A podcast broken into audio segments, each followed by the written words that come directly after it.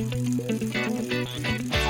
petit bidon, mon pépère. Christopher à pied Mais quelle image du tour. On n'a jamais vu ça. Aïe aïe aïe, attention Philippe, on ne peut rappeler Allez mon grand T'es grand aujourd'hui. T'es grand. Chapeau, chapeau, chapeau Bonjour à toutes et à tous et bienvenue dans Chasse Patate. On se retrouve à nouveau en direct comme les deux semaines précédentes pour faire le bilan, bilan global générique de ce Tour d'Italie 2022 qui vient de se terminer euh, ce dimanche avec donc la victoire de Jai Hindley, le coureur de Bora Hansgrohe, qui devient le premier Australien à remporter le Tour d'Italie, le deuxième à remporter un grand tour. On avait eu déjà Cadel Evans en 2011 qui avait remporté le Tour de France. Bien voilà, Jai Hindley qui euh, fait le même euh, désormais sur le Tour d'Italie, euh, après avoir pris le maillot rose sur la 20e étape qui arrivait au Passo Fedaya, au sommet du Passo Fedaya. On va donc ce soir revenir dans les grands argents, on va prendre le temps de faire un bon débrief de ce Giro et de comment Jai Hindley est allé chercher cette victoire finale avec trois de nos spécialistes qui se sont croisés sur ces derniers lives et cette fois je suis ravi de les avoir tous ensemble. Johan pour commencer, salut Johan. Salut Mathieu. Alors ça va, tu t'es pas trop ennuyé euh, avec les live tweets que tu avais à faire hein? Bah, J'avais pas fait cette semaine parce que comme tu le sais, j'ai un petit problème d'ordinateur, donc... Ah oui, donc euh, bon... Euh, donc ça va. Bon, t'en as quand même eu des, des, des, biens fastidieux, on va dire, sur les deux semaines précédentes, donc... tu avais bien mangé ton pain noir, t'as as, eu le droit de profiter un petit peu. Euh... Euh... J'ai pas regardé les étapes en intégralité, hein, j'ai regardé rattraper après coup. Hein. Oui, bah, tu sais qu'il y en a, euh, tu sais que toutes les étapes valaient pas le coup d'être regardées en, intégralité. Ça très clairement. Notre deuxième larron, c'est Anselme. Salut Anselme. Salut Mathieu, salut tout le monde. Alors, euh, ravi du top 11 d'Alejandro Valverde? Ravi, je ne sais pas, mais. Euh, bon, il aura fait un Giro honnête, on va dire. Pas transcendant non plus. Bon, je me permets de te poser la question sur Valverde parce que je sens qu'on n'aura pas grand chose à dire sur lui non plus sur, le, sur, la suite. Et on... Il a essayé, mais. Et on complète l'équipe ce soir avec euh, Geoffrey. Salut Geoffrey. Euh, salut Mathieu, salut à tous. Alors toi Geoffrey, euh, tu as pu suivre un petit peu euh, le ce ah, Giro la, course, la course, maillot rose, je l'ai bien, je bien suivi. Les 4 jours de Dunkerque étaient passionnants. Le Giro, euh, ça a occupé ensuite. Ça c'est faux, les 4 jours de Dunkerque étaient passionnants. Si, mais comme toutes les courses du Nord, en fait, c'est le bordel juste avant la prise d'antenne à la télé où il y a plein d'attaques débiles dans tous les sens. Ah, c'est peut-être ça alors qu'il fallait sur le Giro. Hein. Ouais, mais voilà, le problème, c'est que le Giro, bah, euh, la, prise d'antenne se fait au kilomètre zéro. Ouais, c'est peut-être là le problème. Bon, euh, je l'ai dit, quand le, quand le Giro, euh, la prise d'antenne se faisait pas au kilomètre zéro, des, de ce que les coureurs racontent de comment ça se passait, c'était pas spécialement plus intéressant avant non plus. Hein. Bon, après, c'est pas plus grave de rater ce qui est pas intéressant non plus, hein, franchement. Non, bon, après, le, le Giro a proposé euh, ces dernières années des courses tellement énormes, ça peut pas être exceptionnel tous les ans non plus. Euh, ça laisse sa place dans les awards de fin d'année du forum à une autre course par étape cette année. on sait pas encore laquelle, mais euh, on sait que ça va laisser son titre. Bon, ben justement, tu as lancé le sujet, Geoffrey, ce, ce, Giro 2022. bon, j'ai l'impression qu'il vous a pas passionné, mais si on devait mettre une note un peu comme on, peu comme on ferait à l'école, euh, ce Giro, qu'est-ce que vous en avez pensé? Quelle note vous lui mettriez? Et vous pouvez mettre plusieurs notes, hein. une note pour la bataille du général, une note pour les étapes, vous faites comme vous voulez. Allez Geoffrey, tiens, comme tu c'est toi qui, qui a commencé à en parler, je vais te laisser euh, commencer. Ouais, puis comme je suis prof, j'ai l'habitude de balancer des notes, tout ça. Donc, euh, Alors le Giro, il, a la moyenne ou pas, le Giro? On va dire que ça dépend ce que ce qu'il y a à noter. Si j'avais à noter la course en elle-même par rapport au parcours qui en a été fait, euh, peut-être une petite moyenne, parce qu'il y a quand même eu de, l'animation sur certaines choses. Il y avait des choses qui étaient variées dans les étapes de plaine. Euh, maintenant, euh, si on regarde la course pour le classement général, bah, on va y revenir après quand on parle sur comment Jailey a gagné le général, mais c'était presque un peu trop évident que Blocos fera un gros tri chez les favoris, que euh, Turin euh, ce serait génial et que après on attendrait le Fedaya. Donc euh, il n'y a pas eu de grosse surprise par rapport à ça. Globalement sur ressenti, il n'y a pas tout qui était acheté non plus, donc je mettrais peut-être un petit 10 pour être gentil. Un petit 10 sur 20, parce que je sens que 10 sur 10, euh, c'était un petit Oui, peu oui, sur 20, exagéré. sur 20, euh, ouais, tu, tu voulais une note sur combien? Ah, mais tu notes, que, tu notes sur comme tu veux. hein, si tu le, si- Allez, si- ben on va dire 4, 42 sur 84 dans ce cas-là. Voilà, parfait.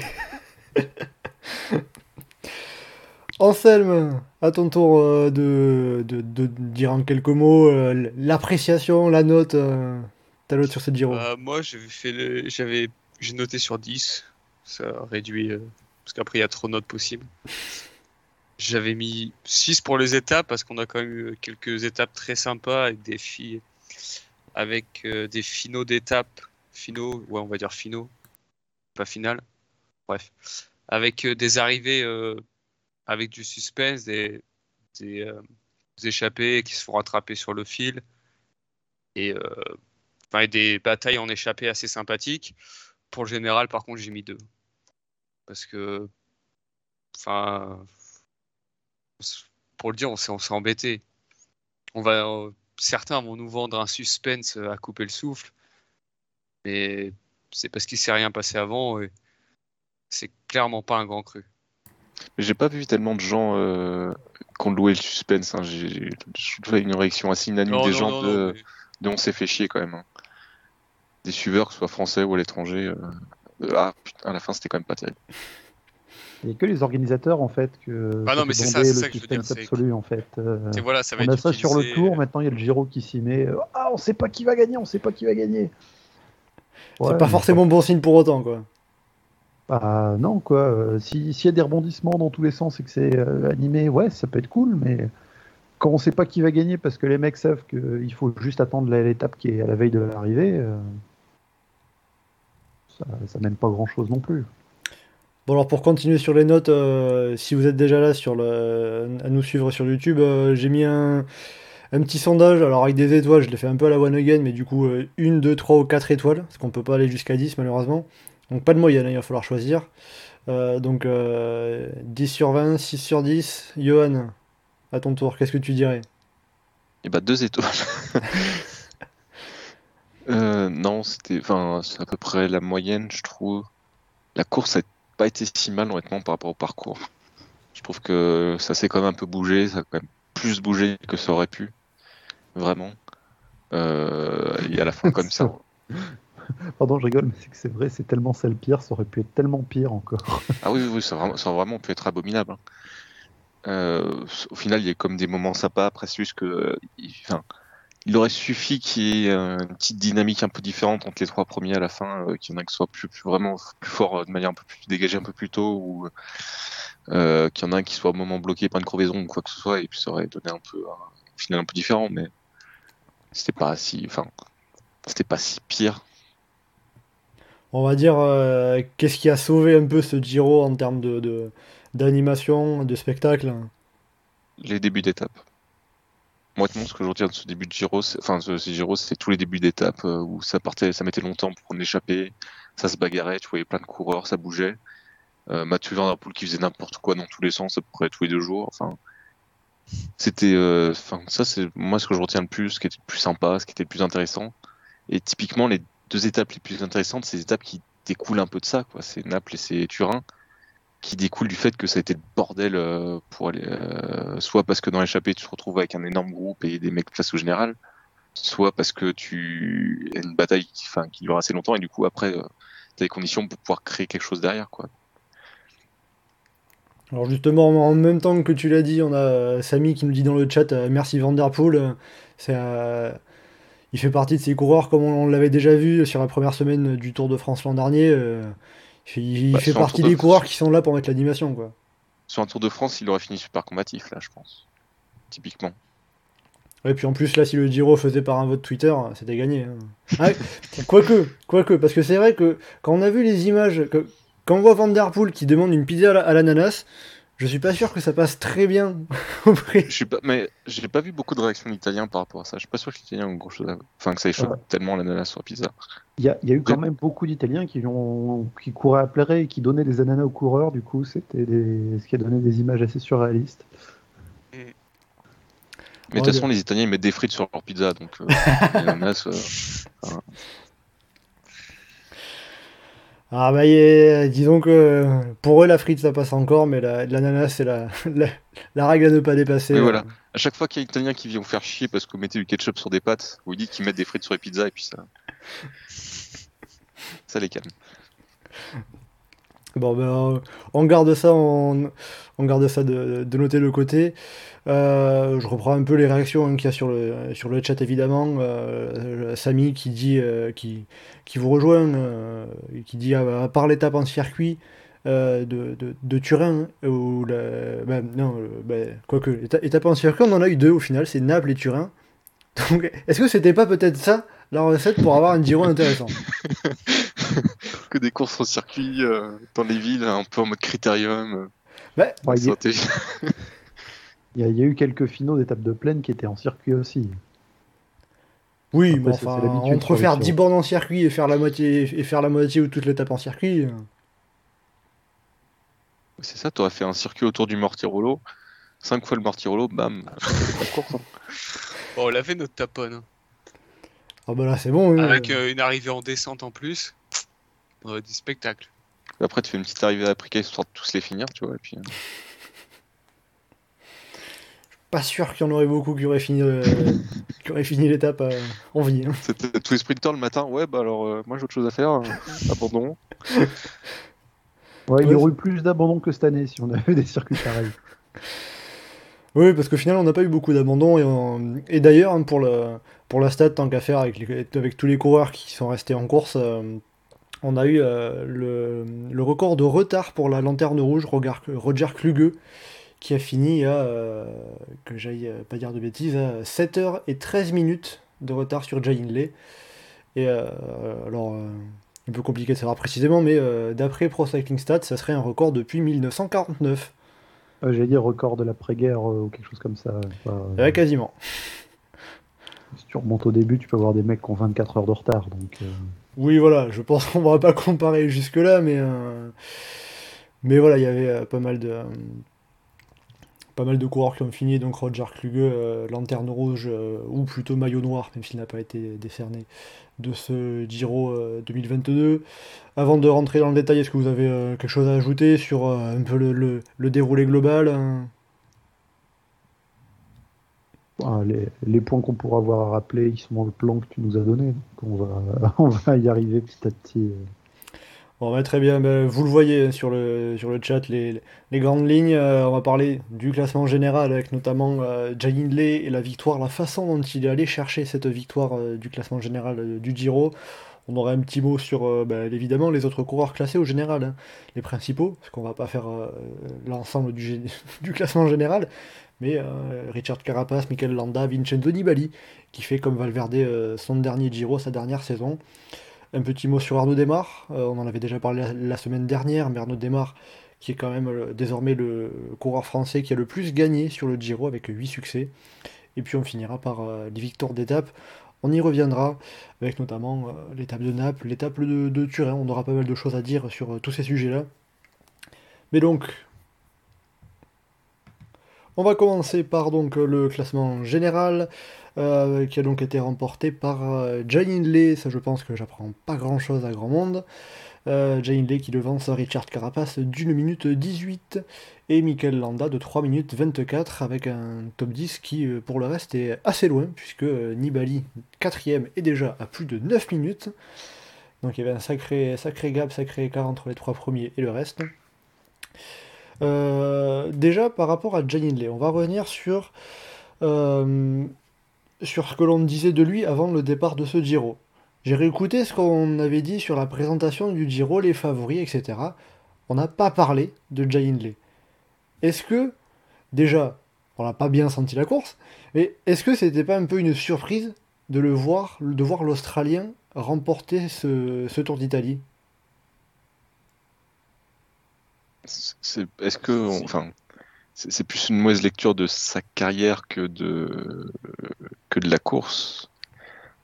C'est-à-dire que, euh, enfin, c'est toujours pareil. Le Giro 2020, c'est vraiment un Giro que tout le monde sous-estime parce que il y avait pas les, les noms attendus et que euh, c'était dans un contexte un peu particulier. Mais euh, du coup, on savait pas trop si Genley, ça allait être juste un très bon grimpeur qui allait se montrer de temps en temps, si ça allait devenir un top grimpeur du peloton, si sa année 2020, c'était, enfin, son Giro 2020, c'était une exception, ou est-ce qu'il va pouvoir rééditer ça Est-ce que donc il avait montré à Tirreno qui était pas mal, mais ça te dit pas, tu te dis pas, euh, ouais, ok, il va regagner le Giro alors que tu avais quand même une bonne start list annoncée. Donc euh, on aurait pu peut-être plus lui faire confiance, mais en même temps, enfin, il n'avait pas donné de gage non plus que euh, il allait être à ce niveau-là. Et après, Ouais, oui, même, même par rapport à la hiérarchie un peu chez Bora, je vois euh, Samy dans le chat qui nous dit euh, Hindley était troisième, voire quatrième leader de son équipe. C'était aussi par rapport à ça, euh, qui pouvait être le leader chez Bora un petit peu? Bah, Borat, arrivé forcément avec euh, Kelderman qui fait un- beaucoup plus de, enfin, des forces beaucoup plus euh, nombreuses. Euh, t'avais Bourman, t'avais Kamna, enfin t'avais du monde, donc euh, forcément dans une équipe collective, tu peux en avoir un qui existe. Il ne laissait pas non plus, enfin je pense qu'il était quand même protégé. hein, faut pas, ça change pas grand chose d'être protégé si tu fuis les roues. euh. C'est d'avoir 3 4 mecs, euh, c'est la stratégie Movistar ça. Mais, Mais coup, n'est ouais. pas Movistar. Bah non, ils attaquent, c'est fou. Faudra, faudra le dire à, à Valverde en salle main. euh. Niveau tactique un petit peu. euh. Et par rapport à Jay Hindley sur, euh, sur euh, ce qu'on pensait de lui avant ce, avant ce Giro, est-ce que euh, alors euh, est-ce que c'est pas la confirmation de sa saison 2021 qu'on attendait un peu, qui a mis un peu de temps à venir peut-être ou pas? Et où il n'y a pas Ouais, besoin? T'as pas vraiment de confirmation par rapport à cette saison 2021 ou. euh, 2020, 2020. Ah oui, oui. Bah, 2020, il montrait des bonnes choses. Il a le podium du Giro, mais c'est un Giro particulier dans le contexte de saison particulière, comme disait Johan. 2021, c'était euh, assez catastrophique pour lui. Là, cette année, euh, bah, ouais, il, il était pas mal à Tirreno, mais, euh, mais enfin, le mec qui en, en deux ans, euh, a un seul top 10, c'est Tirreno, et encore, c'est en étant à plus de 3 minutes du vainqueur. euh, ça- Ah il a fait top 10 aussi autour de Pologne l'année dernière. Oui. Je l'avais noté dans ses perfs. Ouais, bon, alors euh, il a pas fait un top 10 dans une vraie course par étape euh, depuis euh, deux ans. Et, euh, non, mais euh, enfin voilà quoi. Dire, le mec il fait euh, cinquième de Tirreno, septième du Tour de Pologne. euh, euh, je veux dire, c'est plus des résultats à la Christophe Riblon qu'un vainqueur potentiel du, Giro, quoi. Donc, c'est, ça pouvait rester un outsider potentiel. euh, comme Kelderman ou d'autres chez Bora, mais euh, ouais, c'est clairement pas celui qu'on aurait mis en, premier favori. Maintenant, de fait, il est devenu après le déroulement de la première semaine, mais même quand il gagne au Blockhouse, euh, on était plus surpris que ce soit Hindley qui gagne au Blockhouse que, que de se dire ah bah ouais, il est de retour dans le coup pour la gagne quoi. Donc, mais c'est par la force des choses, il n'a pas eu de défaillance là où plein d'autres en ont eu à d'autres endroits et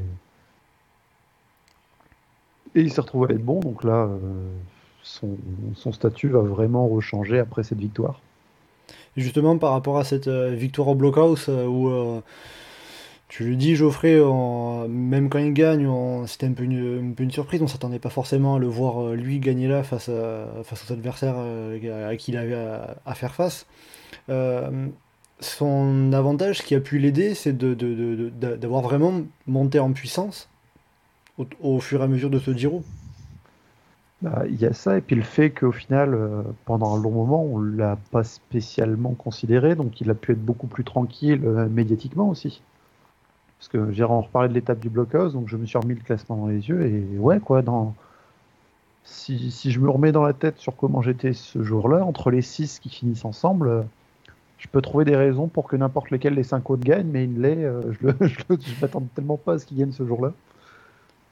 Même Pozzo Vivo Ouais, pourquoi pas, ça se regarde, il attaque dans un moment où c'est pentu euh, un petit peu avant, euh, ça part, les autres ils se regardent en se disant, bah, de toute façon c'est pas sur le final. Ça, ça- ça s'imagine une victoire de, de Pozzo Vivo dans ces conditions. Il a essayé, d'ailleurs. Ouais, Et il s'était fait marquer. mais, euh, mais le Hindley tel qu'on l'avait là, euh, qui, qui était celui qui avait quasiment rien fait depuis deux ans, on ne l'avait pas spécialement euh, en tête là. Mais c'est après, quand il est revenu, quand il y a eu la, ses résultats dans l'étape de Turin, où il s'est montré, euh, où s'est montré costaud, euh, ça, a participé à, le refaire monter un petit peu en stature, le mettre, l'installer encore plus euh, parmi les favoris. Puis encore idem à, à Aprica, où là on se retrouve vraiment à avoir plus qu'un seul trio pour la gagne. Et et l'abandon d'Almeida, je trouve, a pu aussi l'aider parce que de fait, ça a conforté le fait qu'il y avait un podium qui était complètement installé, où il n'y avait plus rien qui risquait de, de gêner ça. Et donc, il, il a pu avoir une forme de sérénité aussi euh, dans, sa stratégie d'attente du fait d'ailleurs, en se disant euh, Ouais, je me mets toujours là, si ça bouge avant, dans le pire des cas, c'est pas grave, il y a déjà le podium qui est là.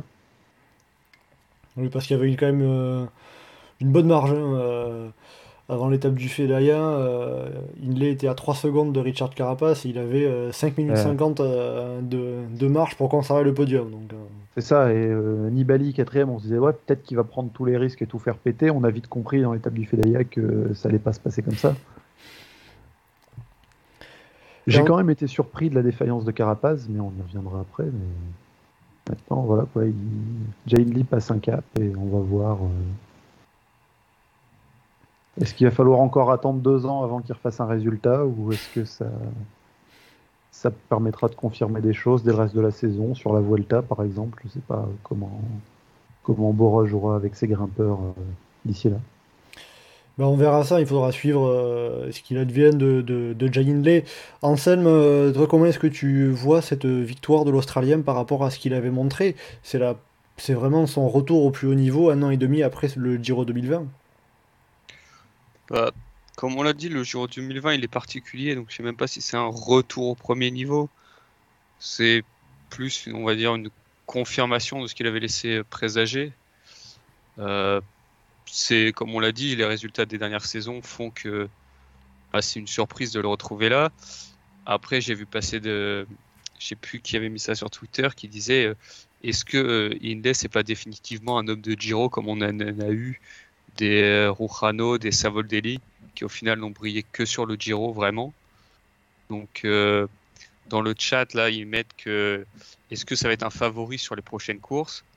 Bah, De par sa victoire sur le Giro, oui, on va le considérer comme un favori. Maintenant, il va falloir qu'il confirme ailleurs, puisque pour l'instant, ses performances étaient sur le Tour d'Italie et sur le Jayco et Ralston Tour. Bon, comme tu l'as dit, il a quand même fait aussi cinquième de Tirreno, hein, mais... euh, Oui, mais c'est une... enfin, c'est pas une coursette, mais c'est une des grosses courses de début de saison, mais c'est une course de début de saison, une course d'une semaine. Donc euh, c'est c'est c'est différent. C'est En termes de ce qui a été fait euh, par le coureur euh, auparavant dans sa carrière, est-ce qu'il y a, il y a un vainqueur de grand tour auquel on peut le, le- le comparer récemment? Un Fabio Aru, par exemple, ça peut, co- ça, ça peut correspondre ou pas? Euh, Ouais, Fabio Aru a pas gagné le grand tour. hein. aussi. Et euh, Fabio il est- on l'a vu venir quand même. Enfin, son premier Giro, il me semble, c'est au service de Nibali. Euh, et puis il a, eu- il a eu une montée en puissance. Enfin, il, il fait, il, il va gagner des étapes de montagne à la pédale parmi les, les meilleurs. Euh, il enchaîne euh, la saison d'avant, je crois, plusieurs grands tours avec des podiums. euh, Tac, tac. Ouais. Enfin, 2014, il fait 3 et 5 de la Vuelta. Enfin, 3 du Giro, 5 de la Vuelta. Avant de faire deuxième du Giro, puis de gagner la Vuelta en gagnant à chaque fois des étapes. Donc, enfin, la progression, elle est beaucoup plus linéaire. Enfin, au départ de la Vuelta, c'était déjà un favori de grand tour. Et, euh, enfin, si peut-être pas le favori, mais il était dans les plus gros favoris. Alors que là, euh, Hindley, enfin, personne n'en parlait. Puis Fabio Aru, c'était pas, enfin, c'était pas vraiment le même. ça, C'était un grimpeur aussi, mais c'était pas du tout le même style. Et euh, même sa Volta qui gagne, il la gagne parce que Landa, lui, lui- sur le coup, euh, en faisant sauter du moulin, c'est pas exactement euh, la même, même type de domination qu'il a fait et que Oh. Bah, rétrospectivement, en fait, euh, le Giro d'Inlay, enfin, seul moment de faiblesse en soi, c'est le blocos. euh, où Ouais, il aurait perdu 15 secondes si ça s'était pas regardé devant, quoi. Enfin, pas non plus. Sans Almeida. Il aurait perdu 15 secondes sans Almeida. Enfin, quand les trois attaquent, c'est le pro, il est pas loin de l'accrocher non plus. hein. Pas... Non, non, mais bah oui, mais sans Almeida, peut-être qu'il se met dans le rouge et il explose. Et dans ce cas-là, il perd peut-être une minute. hein. Je sais pas. Bon, en tout cas, oui, et puis euh, ce qui- ce qu'il faut aussi rappeler, c'est non seulement en plus de s'il aurait perdu euh, 15-20 secondes sur l'étape du blockhouse, il aurait aussi perdu les secondes de bonification. J'ai fait le calcul, hein, euh, mais euh, si on imagine en euh, perdant 20 secondes, en finissant à 20 secondes du trio euh, Carapace, Bardet, euh, Landa à l'arrivée du blockhouse, au lieu de se retrouver à euh, 3 secondes de Carapace, il se serait retrouvé à 35 secondes. C'est là qu'on a, qu'on a manqué Ah non, mais- spectacle en fait. Plus parce que C'est à cause de ces bonifs. couillons qui sont regardés au blocos. Il il serait pas regardé parce parce que- qu'il aurait attaqué plus tôt. Si Carapace en plus gagnait l'étape, les 10 secondes que perd Inlay, Carapace les gagne, donc ça fait en plus 20 secondes. Carapace, on aurait, euh, Carapace en aurait récupéré que 4, vu qu'il en avait pris 6 avec la deuxième place, mais euh, on rentre dans, les, dans, dans, dans des Ouais, non, mais questions là, techniques, des- là, après. de la Ouais, science-fiction. mais si on, si on compte sur des 3-4 secondes, à ce compte-là, euh, Jainley n'a pas le même retard aussi sur le chrono à l'arrivée, et donc euh, il prend beaucoup plus de risques sur le chrono, il peut compenser ça. euh, On va dire, euh, par rapport au blockhouse, est-ce que le fait que euh, quand, les, quand le trio devant a pas forcément roulé à fond, a pas forcément voulu vraiment euh, forcer à créer à creuser des écarts, euh, c'est là aussi en partie que Jay Hindley a gagné vraiment ce Giro en finalement au lieu de perdre du temps, mais il en a gagné grâce aux bonifications. Est-ce qu'au-delà de perdre du temps, est-ce que le fait qu'il ait gagné l'étape, c'est pas là où ça l'a mis dans la dynamique de euh, ok, je, je peux être au niveau, je- enfin, je suis au niveau, je peux être, je enfin, j'ai pas de complexe à avoir face à ces mecs, je peux aller gagner mes étapes, le général, je suis dans le coup, enfin, tu vois, Ça a été plus un déclencheur mental, tu penses? Bah, je pense que c'est plus comme ça que ça peut marcher. Je sais pas si ça a joué ou pas, mais euh, si ça a joué, je pense que c'est plus dans ce sens-là. Euh, typiquement, est-ce qu'à l'inverse, si ce jour-là il perd 20 secondes, qu'il finit avec Pozzo Ivo, euh, est-ce qu'il court différemment? Est-ce que sur Turin, est-ce qu'il fait tout péter dans tous les sens? Peut-être pas forcément. Enfin, donc, Oui, et puis, et puis après aussi, peut-être qu'il se dit, ben, maintenant mon Giro, j'ai remporté une étape, il est déjà pas loin d'être d'être bien, quoi. Il, il- il- il- il est déjà bien, ça peut être. euh, je- ça peut pas être pire maintenant. oui, voilà, ça soulage. C'est comme, enfin, c'est que t'es tranquille, quoi. Au pire, euh, t'exploses, c'est pas grave. Il y aura Bourman qui fera huitième du général, et puis. Et puis c'est surtout que enfin, les autres, c'est. Enfin, dans... je vois pas une raison qui les aurait poussé à enterrer les derniers, sachant que c'était la première vraie explication et qu'on était à la fin de la première semaine. Hormis les fois où il y a un mec qui est vraiment plus fort, euh, la période Sky, où le mec, euh, ou avant euh, l'autre équipe qui dominait, le mec assomme dès la première arrivée en altitude. Sinon, rarement le... les mecs qui... arrivent à prendre un peu d'avance se défonce complètement, sachant qu'il reste deux semaines derrière. Enfin, Ouais, enfin, c'est pas, pour euh, 10 minutes un peu plus à fond que tu fais sauter le caisson pour euh, la troisième semaine. non, mais les, les coureurs, jamais ils se donnent à fond sur la première étape. Enfin, ils sont pas en dedans, mais tu les vois jamais collaborer vraiment euh, à la première étape de montagne euh, pour distancer un mec, sachant qu'il reste toutes les autres étapes de montagne après. Bah, t'as Pinot à la Philippe à Saint-Etienne. C'était pas une étape de montagne et il ah, si, prenait si, un si, peu de temps. une table de montagne. bah, à ce compte-là, t'avais Pinot et Alaphilippe à Épernay avant, donc euh, Mais là, on est sur des, on est sur des formats différents. On n'est pas sur une arrivée au sommet d'un col. bah, et surtout que la- le Giro a la particularité de commencer avec euh, deux courses de côte, dont une première qui est une course de côte euh, qui sert à rien.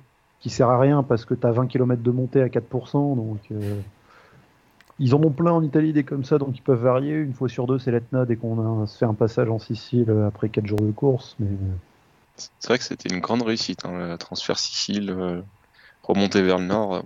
Ouais. Et si on le faisait par la route, l'étape de la il y avait moyen que ce soit l'étape du Fedaya qui soit le premier mardi ou mercredi. Là, ça aurait eu. Là, le tracé aurait été différent. Ah oui, là, euh, si tu te tapes le Fedaya dès la quatrième, cinquième étape, ouh. Je pense qu'il y a Bah, là, des gens. typiquement, Je, je- peut- je pense qu'à la sixième, il n'y a plus beaucoup de sprinters pour sprinter. hein. Bah, est-ce que si on avait fait ça, est-ce que Hindley aurait pas pris euh, une minute et t'aurais une dynamique inverse euh, qui aurait été pas plus intéressante Enfin, voilà, toujours pareil, quoi. Mais Ah bah oui, c'est c'est ça, on reste sur la même problématique. hein. Si, le, si le parcours avait été un peu mieux tracé, euh, on se serait moins ennuyé pendant trois semaines. Justement, par rapport au parcours et à la, la- la stratégie qu'a mise en place Jay Hindley, il y a quelque chose de, très intéressant qu'il a dit en interview après l'arrivée de, du Giro de la 20e étape. Il a dit, euh, je, re- retrouve ça, euh, je, je peux pas dire que le plan était de tout garder pour le dernier jour, mais je savais qu'il serait difficile de faire de grosses différences avant. Le parcours qui nous était proposé ne, le permettait pas. Au début de la troisième semaine, j'ai donc décidé de faire comme si je n'avais qu'une seule balle dans mon, barbi- dans mon barillet, et j'ai tenté de l'utiliser au mieux. Donc au final, il a attendu l'étape du Fedaya, la dernière étape, pour mettre tout ce qu'il pouvait dedans. Euh, avec le recul, est-ce qu'on peut peut-être se dire que c'était euh, peut-être aussi une tactique risquée, ou alors c'était tout simplement, entre guillemets, peut-être la seule tactique euh, possible sur ce Giro avec le parcours que l'on avait? Bah, C'était pas spécialement risqué, parce que imagine, ça marche pas, il finit deuxième du Giro. On se dit, ouais, bien, mais- Hindley, il revient, il a fini en quoi Il a refini sur le podium du Giro, c'est super pour lui. Non mais je veux dire, Donc, euh, risqué, risqué dans le sens où euh, si ça marche pas cette fois, bah, t'as plus d'autres occasions de, de- de gratter du temps. bah, s'il réussissait pas à prendre du temps à Carapaz, peu importe l'endroit, on aurait dit, bah oui, Carapaz est plus fort que Hindley, c'est ce qu'on se disait avant, et, euh, et ça aurait presque paru normal. Donc, euh, après le temps, je vois difficilement où, ça aurait pu être récupéré, éventuellement sur l'étape d'Aprica en faisant tout péter le loin, mais euh, il aurait fallu un autre Mortirolo avant, ça aurait déjà, euh, ça aurait déjà changé la donne.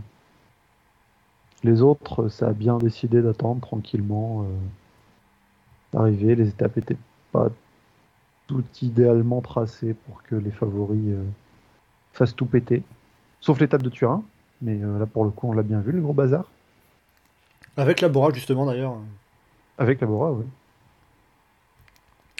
Johan, sur la tactique employée par euh, de- d'attendre le plus tard possible, euh, c'est la conséquence du parcours qu'ont proposé les organisateurs du Giro avec cette étape du Fedaya, avec les trois cols à plus de 2000 mètres d'altitude, les trois sols du Giro, qui étaient euh, bah, à la veille de l'arrivée finale. Oui, après, euh, est-ce qu'on aurait eu une course de côte, il n'aurait pas fait la même chose aussi? Je suis pas, enfin, suis pas convaincu que c'est parce que l'école avant. euh, Je pense que c'est plus parce que c'est la 20e étape et la fatigue et tout ça. Il s'est dit que c'est la meilleure occasion, mais et puis parce que c'est arrivé au sommet et que du coup il n'y a pas à gérer les descentes, quoi que ce soit. Euh, après, ça fait des années qu'on se fout de la gueule d'Andy Schleck pour son plan d'attendre le dernier jour et puis là ça marche. Je suis- moi, je suis pas trop convaincu par l'idée d'attendre le dernier jour. S'il pouvait faire ça jour-là, enfin, s'il pouvait faire ça les jours d'avant, faut faire des jours d'avant parce que tu sais jamais trop la forme que tu vas avoir. Peut-être que tu auras mal dormi, que tu auras pas les jambes pour le faire et enfin, tu te sentiras con, quoi. Faut le faire quand tu as l'occasion de le faire. Faut pas attendre euh, le dernier moment euh, et puis ah, peut-être que ça va pas marcher, mais après là, du coup, il a gagné, donc en soi, c'est lui qui a raison. Je sais pas, je sais pas en fait, je sais pas à quel point il avait plus les jambes que les autres jours ou à quel point les autres jours étaient sur la réserve ou tout ça parce que mais euh, moi je suis pas très enfin je suis pas très convaincu par l'idée d'attendre sur une course de côte comme ça. Autant t'aurais t'aurais un point tactique intéressant genre sur une étape euh, qui soit vraiment différente des autres jours mais là ça pourrait être toujours les mêmes arrivées euh, sur toutes les étapes qu'on a eues en dernière semaine donc euh, Ah, mais justement, tu avais le dernier jour l'étape qui avait l'arrivée la plus difficile. Donc pour un pur grimpeur, quitte à faire all-in sur une montée, c'est cohérent que ce soit fait ce jour-là. oui enfin tu sais quand t'es sur 9% ou 10% globalement tu peux faire à peu près la même chose hein. Ouais, mais là, euh, c'était du gros gros pourcentage sur plusieurs kilomètres, sur les derniers kilomètres de la dernière étape. euh, ça peut se comprendre qu'il a attendu ce moment-là. Anselme, sur, euh, quand- sur la tactique de, de, de Jay Hindley, le fait d'attendre le plus tard possible, d'attendre la dernière étape en ligne, dernière étape de montagne, Qu'est-ce que Attends, tu Mathieu, t'es sûr que tu demandes à un fan de Valverde si ça vaut le coup d'attendre le dernier moment pour en mettre une contre la pente qui est au plus élevé à 2 mètres de la ligne d'arrivée? Je note que, pour toute attente, c'était pas la bonne tactique. Mais, euh, enfin, le parcours, enfin, il l'a dit, c'est not- avec le parcours qui était présenté, il s'est dit que pour lui c'était la meilleure, ça a fonctionné.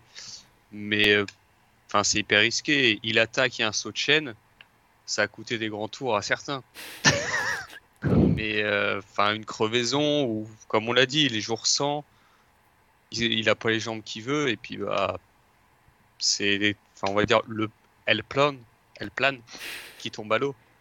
Donc, euh, c'est pas, enfin, clairement, c'était hyper risqué. Ça a fonctionné, donc tant mieux pour lui. Mais, euh, moi, je suis d'accord sur le fait que quand tu peux prendre du temps, faut le prendre. Et de temps en temps, on dit qu'il faut pas prendre euh, le, maillot trop tôt, ce que faisait, enfin, quand t'es Ineos avec Froome qui met 5 minutes à tout le monde euh, avec euh, une arrivée en montagne un chrono, ok, tu peux te le permettre. Mais là, quand tu es à 3 secondes, qu'il n'y en a pas un vraiment qui semble se détacher en montagne, tout, tout se joue.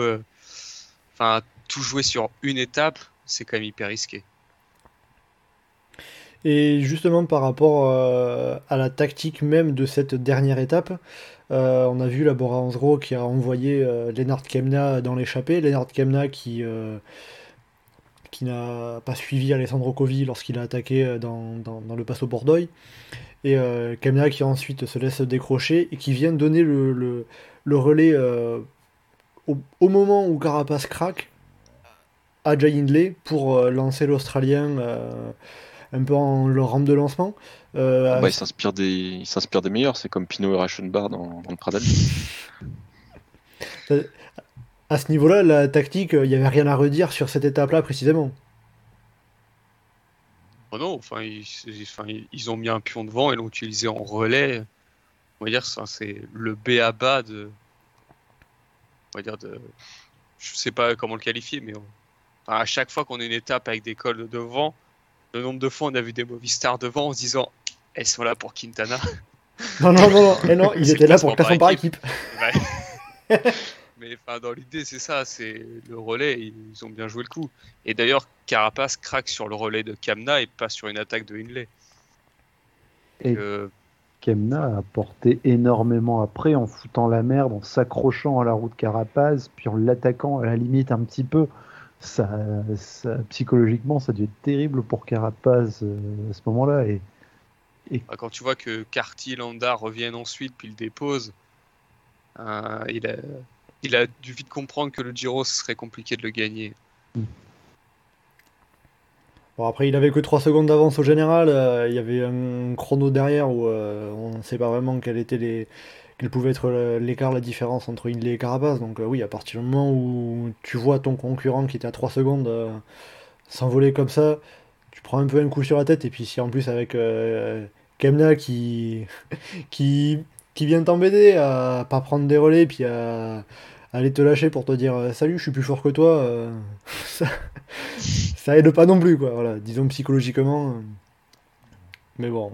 euh, Après, pour en venir à tactique, c'est là que tu vois la différence entre une équipe comme Bora, qui a, couru de manière un peu cohésive un peu intelligente, et puis une équipe comme Bahreïn, qui a été cramé Pouls dans les échappées de première semaine pour pas grand chose.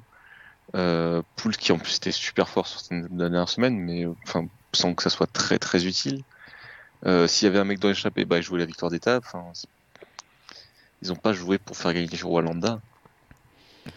Alors la Bahreïn, on y reviendra avec Michael Landa, mais c'est vrai qu'ils ils ont roulé pendant une bonne partie de cette euh, 20e étape pour euh, pas grand-chose au final. hein.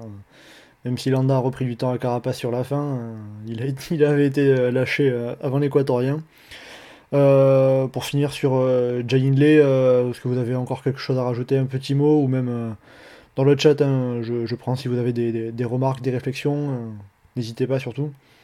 Anselme, Johan, Geoffrey, euh, quelque chose euh, à rajouter sur euh, Jay euh, je, je suis curieux de voir ce qu'il ferait, ce qu'il fera à la Vuelta dans, quelques semaines. Je sais pas si prévu, c'était prévu qu'il la fasse, mais vu le, tracé qu'on a cette année sur la Vuelta, il a de quoi, il a de quoi aller montrer s'il peut déjà confirmer tout de suite. pas nécessairement en allant gagner la Vuelta, mais en étant dans le coup pour le podium ou pour une très belle place au classement général. Le tracé de la Volta, c'est euh, c'est c'est pareil que d'habitude, plein de courses de côte ou c'est un peu- Ouais, un peu ouais, j'allais de dire c'est de la merde, donc euh, c'est pas que d'habitude.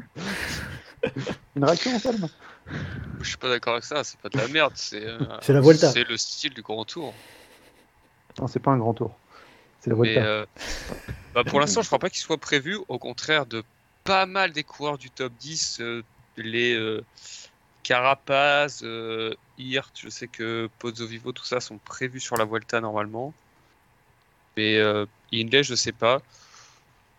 C'est vrai que moi je suis assez d'accord, j'attends de voir ce qu'il va faire sur le son prochain grand tour. La Vuelta, je sais pas, parce que de grands tours dans la saison à haut niveau, bah, c'est pas toujours facile, sachant que là, il va peut-être décrocher un peu après sa victoire. Mais euh, j'attends au moins l'année prochaine qu'il soit, soit de nouveau capable de jouer, euh, peut-être pas la gagne, mais au moins le podium sur un grand tour. Vous, le voulez, vous voulez le voir l'an prochain sur le Tour de France, par exemple? Non, Non j'ai envie de le revoir l'année prochaine sur le Giro. Ouais, moi je suis assez d'accord, je suis pas, enfin, de, je suis pas un grand fan de dès que tu fais un truc sur un grand tour, de faut tout de suite aller sur le Tour de France. Je sais pas si, je sais pas comment il roule en peloton, mais le Tour de France c'est différent du Giro. Enfin, je sais pas s'il fraude, si tout ça, mais un, autre Giro ce serait pas mal qu'il confirme déjà sur un autre Giro. Et puis il gagne en popularité aussi au sein du public italien. À plusieurs endroits, on a vu euh, sur la route euh, des marques pour euh, l'Australien des Abruzzes, comme c'était noté, vu qu'il avait vécu là quand il était amateur euh, pendant quelques temps. Donc euh, ça, Oui, tout à fait. hein, Quand, quand il était arrivé en Europe euh, depuis l'Australie, c'est là qu'il a commencé. hein, il a, sa, sa formation européenne de cyclisme, elle s'est fait- faite en Italie, donc il a aussi un peu cette attache-là. Le truc c'est, enfin, dans son équipe il y a quand même pas mal d'autres potentiels leaders de grand tour, donc euh, Il y aura Là, du... on- il va avoir une place pour pouvoir, avoir, on va dire, euh, il pourra arriver en leader sur un grand tour. Il y aura du show à faire en tout cas chez Bora. En tout cas, du coup, entre euh, tous les coureurs, euh, les, les Hindley, les Kelderman, les Bourman, euh, les euh, voilà, il y a pas mal de coureurs. Et puis, qui sait s'ils vont mettre œil de Brooks sur un, sur un grand tour l'an prochain, on ne sait pas ce qu'ils vont faire. Pour finir, je regarde un peu le. Alors, on a Thomas dans le chat qui nous dit, qui nous, qui nous signale que Jan Hindley était malade 10 jours avant le départ du Giro et qui n'était pas à 100% sur la première semaine. euh, donc euh, c'est là aussi que, ben, en étant pas à 100%, c'est fort d'avoir réussi à remporter l'étape du blockhouse. Oui. Bon, je sens que ça apportait pas Enfin- grand-chose, mais il, a, il, a- il allait quand même mieux. euh, voilà, euh, sur l'étape du blocos, c'était pas parmi les meilleurs, mais il était quand même pas mal. Quoi. À la limite, euh, on peut dire qu'il était peut-être un peu loin sur le chrono euh, Budapest, mais bon, un chrono de 9 bornes, donc ça fait pas. ça apporte pas, ça apporte pas forcément énormément d'enseignement, quoi. Non. Bon, et puis euh, on va donc finir avec euh, Jay Hindley et puis euh, Steve Pemi, Michael, qui, qui vous signale quand même que la Vuelta, c'est quand même le dernier grand tour remporté par un Français, donc euh, faut toujours. on va un petit peu euh, s'en raccrocher à ça, respecter un petit peu. euh, avec la victoire de Laurent Jalabert en 1995, on attend, on attend toujours un Français. Ça aurait peut-être pu être Romain Bardet, mais euh, on va arrêter de faire euh, trop saigner les cœurs. Euh, Bah, en soi, la, la dernière étape de Inlet donne un peu moins de regrets. Parce que là, pour le coup, t'es pas sûr qu'il aurait pu suivre ça. Quoi. Enfin, il aurait pu faire podium quand même. Oui. Des podiums, il en a déjà eu. euh, pas sur le Giro, mais euh, il, en a, il, en a, il en a déjà eu deux sur le Tour de France. euh. Ouais, ouais, Ça- Ba- ça- Bardet qui fait deuxième, euh, c'est bon, on a vécu. Quoi. Bon, je, je veux pas me plaindre qu'il fasse deuxième, mais euh, il y a un moment, on a envie de voir un Français gagner, quoi. C'est ça tout le problème. euh. Mais bon, écoutez, on, on verra euh, sur, le, sur, sur les prochains grands tours, les prochaines, euh, années. Euh, on va continuer après euh, bien, tout simplement son dauphin, Richard Carapace, qui a porté lui le ro- rose pendant plusieurs étapes. Pendant six étapes précisément. Jusqu'à le perdre sur la 20e étape, l'étape du Passo Fedaya. Euh, avec une avance qui était faible hein, sur Jay Hindley, 7 puis 3 secondes d'avance sur l'Australien. quand il perd, qu'il perd quasiment 1 minute 30 sur, sur Jay Hindley sur l'étape du Fedaya, est-ce que c'est tout simplement qu'il était moins fort que Jay Hindley ou est-ce que c'est le jour sans qui tombe au plus mauvais moment? Il y a l'effet du jour sans, parce que s'il est juste moins fort que Jay Hindley, il ne se fait pas en prendre par Hugh Carty, par Michael Landa et les autres. Et, euh, si c'était. Euh, parce qu'on a aussi suspecté un peu une maladie, parce qu'il y avait Richie Porte qui avait abandonné avant, mais, il se retrouve à être bien meilleur sur le contre-la-montre final. Donc au final, ça, a vraiment été le moment où les ne répondent pas, et c'était au pire des moments possibles, malheureusement pour lui. Plus que le jour sans, ça sent le. C'est plus le pétage de caisson euh, physique et mental. Tu sais que là, si tu te fais lâcher, le Giro c'est foutu, euh, donc euh, tu t'accroches. C'était un peu trop pour toi parce que c'était quand même dans un rythme de montée qui était assez nettement supérieur à, ceux des jours d'avant. si c'est un peu au-dessus de ton niveau actuel et que tu essayes de suivre, bah, et que tu te fais sauter, qu'après Kamna il vient en plus te, te dire ok mec, t'es vraiment mal que tu commences à te faire reprendre par les autres, bah là après le mental qui suit plus, le physique qui est un peu dans le dur, enfin donc euh, après c'est le cumul, mais la fatigue aussi, parce que fin de Giro, par rapport à d'autres, mais. C'est-à-dire que pour toi, Johan, il aurait eu plus intérêt à rester à son rythme, accélérer un petit ah peu, mais pas forcément suivre euh, Jan Hindley et euh, essayer de. Bah, si vous voulez gagner Giro, faites suivre Jan Hindley. Si vous voulez suivre Giro, faites suivre Jan Hindley. Donc, enfin, après, il s'est fait péter le caisson, tant pis, mais il n'y a pas de, de regret à avoir dans ce qu'il a voulu faire. Est-ce qu'après, peut-être pour le coup, il n'y a pas des regrets à ne pas avoir pris de temps euh, précédemment dans la course? Est-ce qu'il y a des moments où il aurait pu euh, gagner du temps et euh, qui ne l'a pas fait, qui n'en a pas profité? Pour moi, il y a un moment, une occasion manquée, c'est l'étape de Turin. Mais c'est pas tellement que lui a mal joué ou enfin il aurait pu attaquer plus tard dans l'étape dans le dernier mur ou jouer un peu différemment mais c'est plus que il n'a pas eu le, moment où il aurait pu aller creuser, euh, vraiment prendre du temps, tout ça. Mais je trouve pas qu'il ait euh, d'énormes regrets à avoir non plus. C'est comme un de ceux qui a été le plus offensif. Euh, son équipe a pas été forcément toujours au niveau avec lui, donc il a, le parcours lui c'est pas tant d'occasions. Il aurait pu tenter des trucs en plus, mais je vois pas trop tellement ce qu'il aurait pu tenter non plus. Et surtout, il perd d'une minute 20, donc c'est pas comme s'il perdait de, 30, de 15 ou 30 secondes. Je veux dire, s'il perdait de 15 ou 30 secondes, euh, d'après euh, les trois semaines de Giro, il peut les refaire dans tous les sens qu'il veut et il sait à quel endroit il aurait pu les récupérer. Là, il y a une 20 quand même à l'arrivée, le déficit. Anselme, euh, est-ce que tu, tu, tu, remarques des moments où, Richard Carapace n'a euh, pas forcément profité d'un avantage qu'il avait sur Jay Hindley, avantage physique Non, parce que pour moi, il n'a jamais vraiment été au-dessus. Comme ça a été dit, on l'a vu attaquer de temps en temps. À Turin, bah, quand il a attaqué, on pense, enfin, personnellement, je pensais qu'il allait faire le, trou. Puis au final, bah, avec la descente derrière, et puis bah, il se fait reprendre, notamment avec le travail de Bilbao.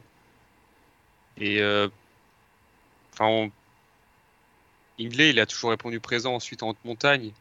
Il n'y a aucun moment où vraiment il y a eu un, écart entre les deux où on s'est dit euh, Ah bah mince, pourquoi il n'a pas appuyé euh, Il aurait pu reprendre du temps. Moi je suis d'accord. Enfin, il a fait le Giro comme il fallait et bah, les jambes l'ont lâché au moment où il fallait pas. Donc, euh, dans, donc dans l'ensemble, pas de regret pour Richard Carapace. Il a été battu par plus fort que lui et il n'y avait rien, il pouvait pas faire mieux.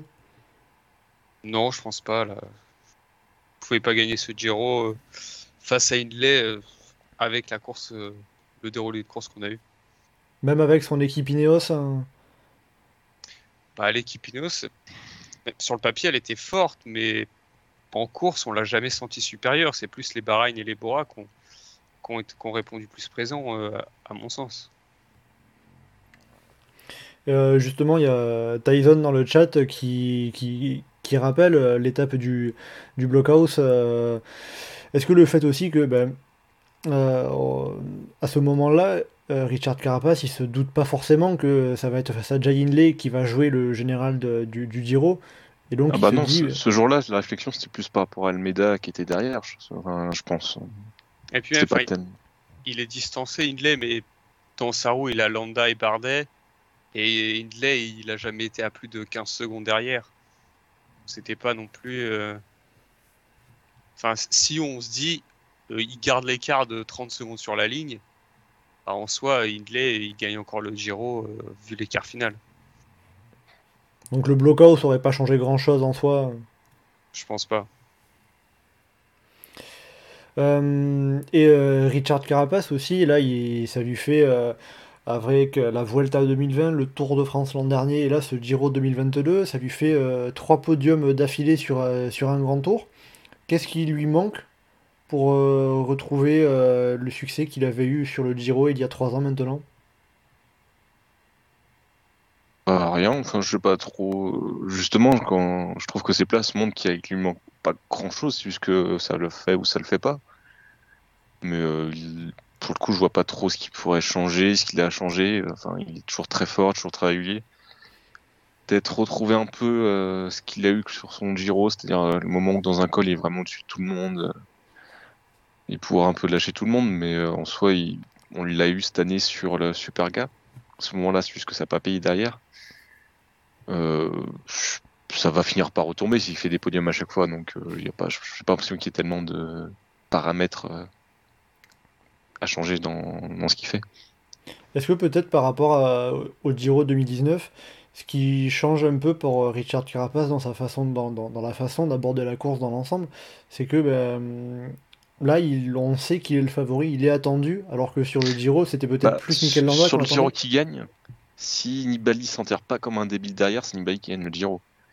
Parce que le temps qu'il perd euh, sur Carapaz à l'arrivée, c'est oui parce qu'il l'a lâché dans San Carlo, mais après il y a beaucoup de temps qui est lâché parce qu'ils se regardent avec Roglic, parce qu'ils veulent pas rouler et que et au final c'est l'écart qui est à l'arrivée euh, des trois semaines. Donc en soi, c'est enfin c'est sûr que maintenant Carapaz, plus personne ne s'amuse à le laisser partir euh, parce qu'on sait très bien ce qu'il peut faire.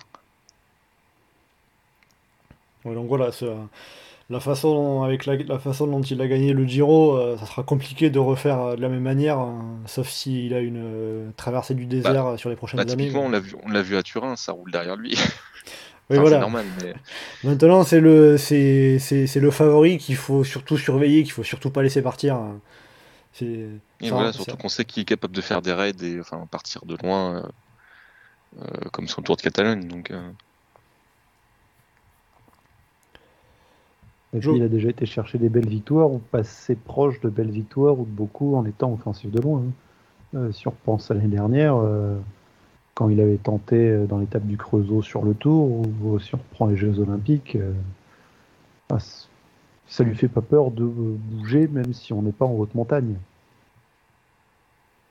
Ouais, donc c'est un coureur qui, qui ose, qui va tenter, et puis ça lui fait pas peur, quoi. Voilà. On- Peut-être un petit peu ce qui lui a manqué sur ce Giro, même si c'est vrai, il y avait Turin. J'ai peut-être un peu parlé, euh, un peu trop vite. Euh, après Richard Carapace, euh, à moins que vous ayez quelque chose à, rajouter sur l'équatorien, ou même dans le chat également, hein. On va passer au troisième coureur qui complète ce podium, à savoir Mikel Landa. Troisième à 3 minutes et 24 secondes de Jai Hindley. Alors pour le coup, Mikel Landa, c'est le deuxième podium en grand tour de sa carrière après euh, le Giro 2015 où il était aux côtés de Fabio Aru justement derrière euh, Alberto Contador. Est-ce que en ça le fait d'avoir euh, enfin voilà à nouveau un podium euh, 7 ans après, c'est là qu'est la satisfaction de ce Giro pour Mikel Landa? Satisfaction, c'est peut-être beaucoup dire, parce que, mine de rien, quand tu énonces cette phrase, sept ans après, Mikel Landa retrouve le podium d'un grand tour, euh, je me suis dit, merde, ça, fait sept ans qu'il était, qu'il a pas fini sur un podium, là J'ai l'impression qu'on a bouffé pendant des années du free Landa, de, il fallait le mettre en leader, du ouais, il peut aller gagner un grand tour et quelque chose, et que, ouais, quoi, de deuxième fois seulement. Ouais, enfin, il n'y a pas de quoi en être triste non plus, mais. euh, il refinit troisième du Giro. Ok. Sans plus, il n'y a pas, pas grand chose de plus à noter. Alors, pour, euh, pour, pour rappeler ses performances, euh, ses dernières performances sur les grands tours, c'est quatrième du Tour 2017 à une seconde de Romain Bardet, euh, qui était troisième, septième du Tour 2018, quatrième du Giro 2019, aux côtés de Richard Carapace, sixième du Tour 2019, quatrième du Tour 2020, et le voilà donc à nouveau sur, euh, sur le podium d'un grand tour après ses deux abandons sur le Giro et la Vuelta l'an passé. Anselme, euh, concernant, concernant Mikel Landa, qu'est-ce que tu, dirais? Bah, C'est bien qu'il soit sur le podium. Mais maintenant, la question, c'est au final, est-ce que finalement, il peut faire mieux? Parce que oui, pendant des années, on l'a, et moi, je, je l'ai vu comme un potentiel vainqueur de grand tour. Et bah, sur ce Giro, il a fait partie des meilleurs en montagne, mais il n'a jamais été le meilleur en montagne ce dont il a besoin pour, pour gagner un grand tour. Donc là, c'est peut-être euh, le, le, grand tour qui fera passer Landa du potentiel euh, vainqueur de grand tour à celui de d'outsider. Mais, euh, Mais sans plus, pas... est-ce que tu le vois, toi, du coup, euh, en mesure de, de, de, remporter un grand tour à force ou est-ce que c'est toujours un peu le loser magnifique euh, qui, qui, à qui il arrivera toujours un truc hein Bah, possible. Enfin, de toute manière, s'il gagne un grand tour, ce sera plus un Giro. Une... Un Giro, c'est pour moi celui qui le convient le mieux. Et euh, maintenant, je, je le vois plus comme le. Je sais pas, enfin, faut, faudrait qu'il fasse. Euh, on verra l'année prochaine s'il revient sur le Giro. Et par exemple, là, il va enchaîner normalement avec le Tour de France. Là, sur le Tour de France, euh, s'il accroche un top 5, ce sera déjà bien. Johan, tu avais quelque, quelque chose à, à, rajouter? Je serais curieux de savoir combien des gens, qui, enfin des freelandas, croient dans les chances de Romain Bardet de gagner un grand tour. Parce que typiquement, euh, enfin, il est un peu overrated d'un lambda. Faut pas... Tu penses que. Pas ça. Tu... C'est un, un, excellent grimpeur, c'est un très bon grimpeur. C'est pas tellement un mec qui sait gagner, c'est pas tellement un mec qui est capable de d'aller allumer tout le monde. Le seul fois où on l'a vu allumer tout le monde, c'est Tour 2015. Et depuis, on n'a pas tellement revu euh, beaucoup faire ça. Euh... Je vois. Enfin, là, pour moi, il a quand même loupé une grosse occasion parce qu'il avait une très grosse équipe et qu'il aurait pu essayer de l'utiliser pour euh, enfin bousculer un peu le truc comme il a fait une course un peu enfin passive peut-être pas passive mais un petit peu plus attentiste bah du coup au final il repart avec le podium c'est très bien. Enfin je, vois pas comment dans l'état des choses il pourrait faire mieux de la manière dont il a couru et de la manière dont son équipe a couru qui était vraiment euh, pas du tout centré autour de lui. Qu'est-ce que son équipe aurait pu faire de mieux euh, concrètement? Bah, pas jouer les échappées les jours où. Enfin. Pouls qui attaque sur l'étape de Naples, je sais pas trop à quoi ça sert typiquement. Je vois pas trop l'intérêt. Et puis euh, même quand Buitrago est devant, oui, Buitrago gagne sur l'étape, c'est super cool, mais euh, t'as un mec qui peut gagner le Giro en fait.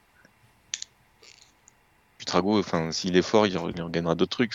Il y a un moment où euh, soit t'es focus sur un objectif, et à la limite, ça peut se déclencher au fur et à mesure. Genre, je suis pas sûr que Bora, dès le début, était, se disait qu'ils avaient gagné le Giro avec Inlet. Quand comme Naf, c'est le con en, première semaine et vouloir attaquer Lopez pour récupérer le maillot euh, de manière assez improbable. Euh, si Inlet avait été plus dans une dynamique de je vais gagner le Giro, je suis pas sûr qu'il aurait fait ça. Mais euh, il y avait quand même, il n'y a pas eu de moment où tu as senti la Barine qui était là pour poser sa marque sur la course vraiment quoi. Tu sentais qu'il courait comme des mecs allaient faire podium. Anselme, euh, tu rejoins Johan, euh, la Bahreïn dans, sa, dans son travail d'ensemble d'équipe n'a euh, pas été 100% autour de Mikel Landa? Bah oui, mais en même temps, j'ai envie de revenir au parcours qui n'était pas idéal pour tenter. Avec si le leader ça a été Bilbao, j'aurais dit bah il fallait tenter un truc en profitant d'une descente. Mais si tu mets, parce que dans l'autre sens, si Bilbao fait la descente mais que Landa suit pas, bah, ça sert un peu à rien. Oui, Woodpool, ça a peut-être été mal utilisé, mais en, même temps, euh, est-ce que ça aurait changé quelque chose euh, Est-ce que Landa n'a pas réussi vraiment? Il y a une attaque euh, où il se retrouve à se détacher de Carapace et Hindley, et au final, Carapace fait l'effort euh, 20 secondes après pour revenir. Donc, euh, je suis pas sûr que ça aurait changé grand chose d'avoir un équipier en plus euh, ou de jouer tactique. Bah, tu peux attaquer dans l'avant-dernier col, comme ça, t'as des mecs qui te récupèrent dans la vallée. Et puis après, si- tu sais pas s'ils sont un, un truc d'endurance, les deux autres vont pas craquer un petit peu. Enfin, il s'est jamais mis dans une configuration où euh, il pouvait se passer des choses non plus. Oui, ouais, ouais, mais même avec ces conditions, je sais. Déjà, je sais pas si on aurait pu avoir ces conditions.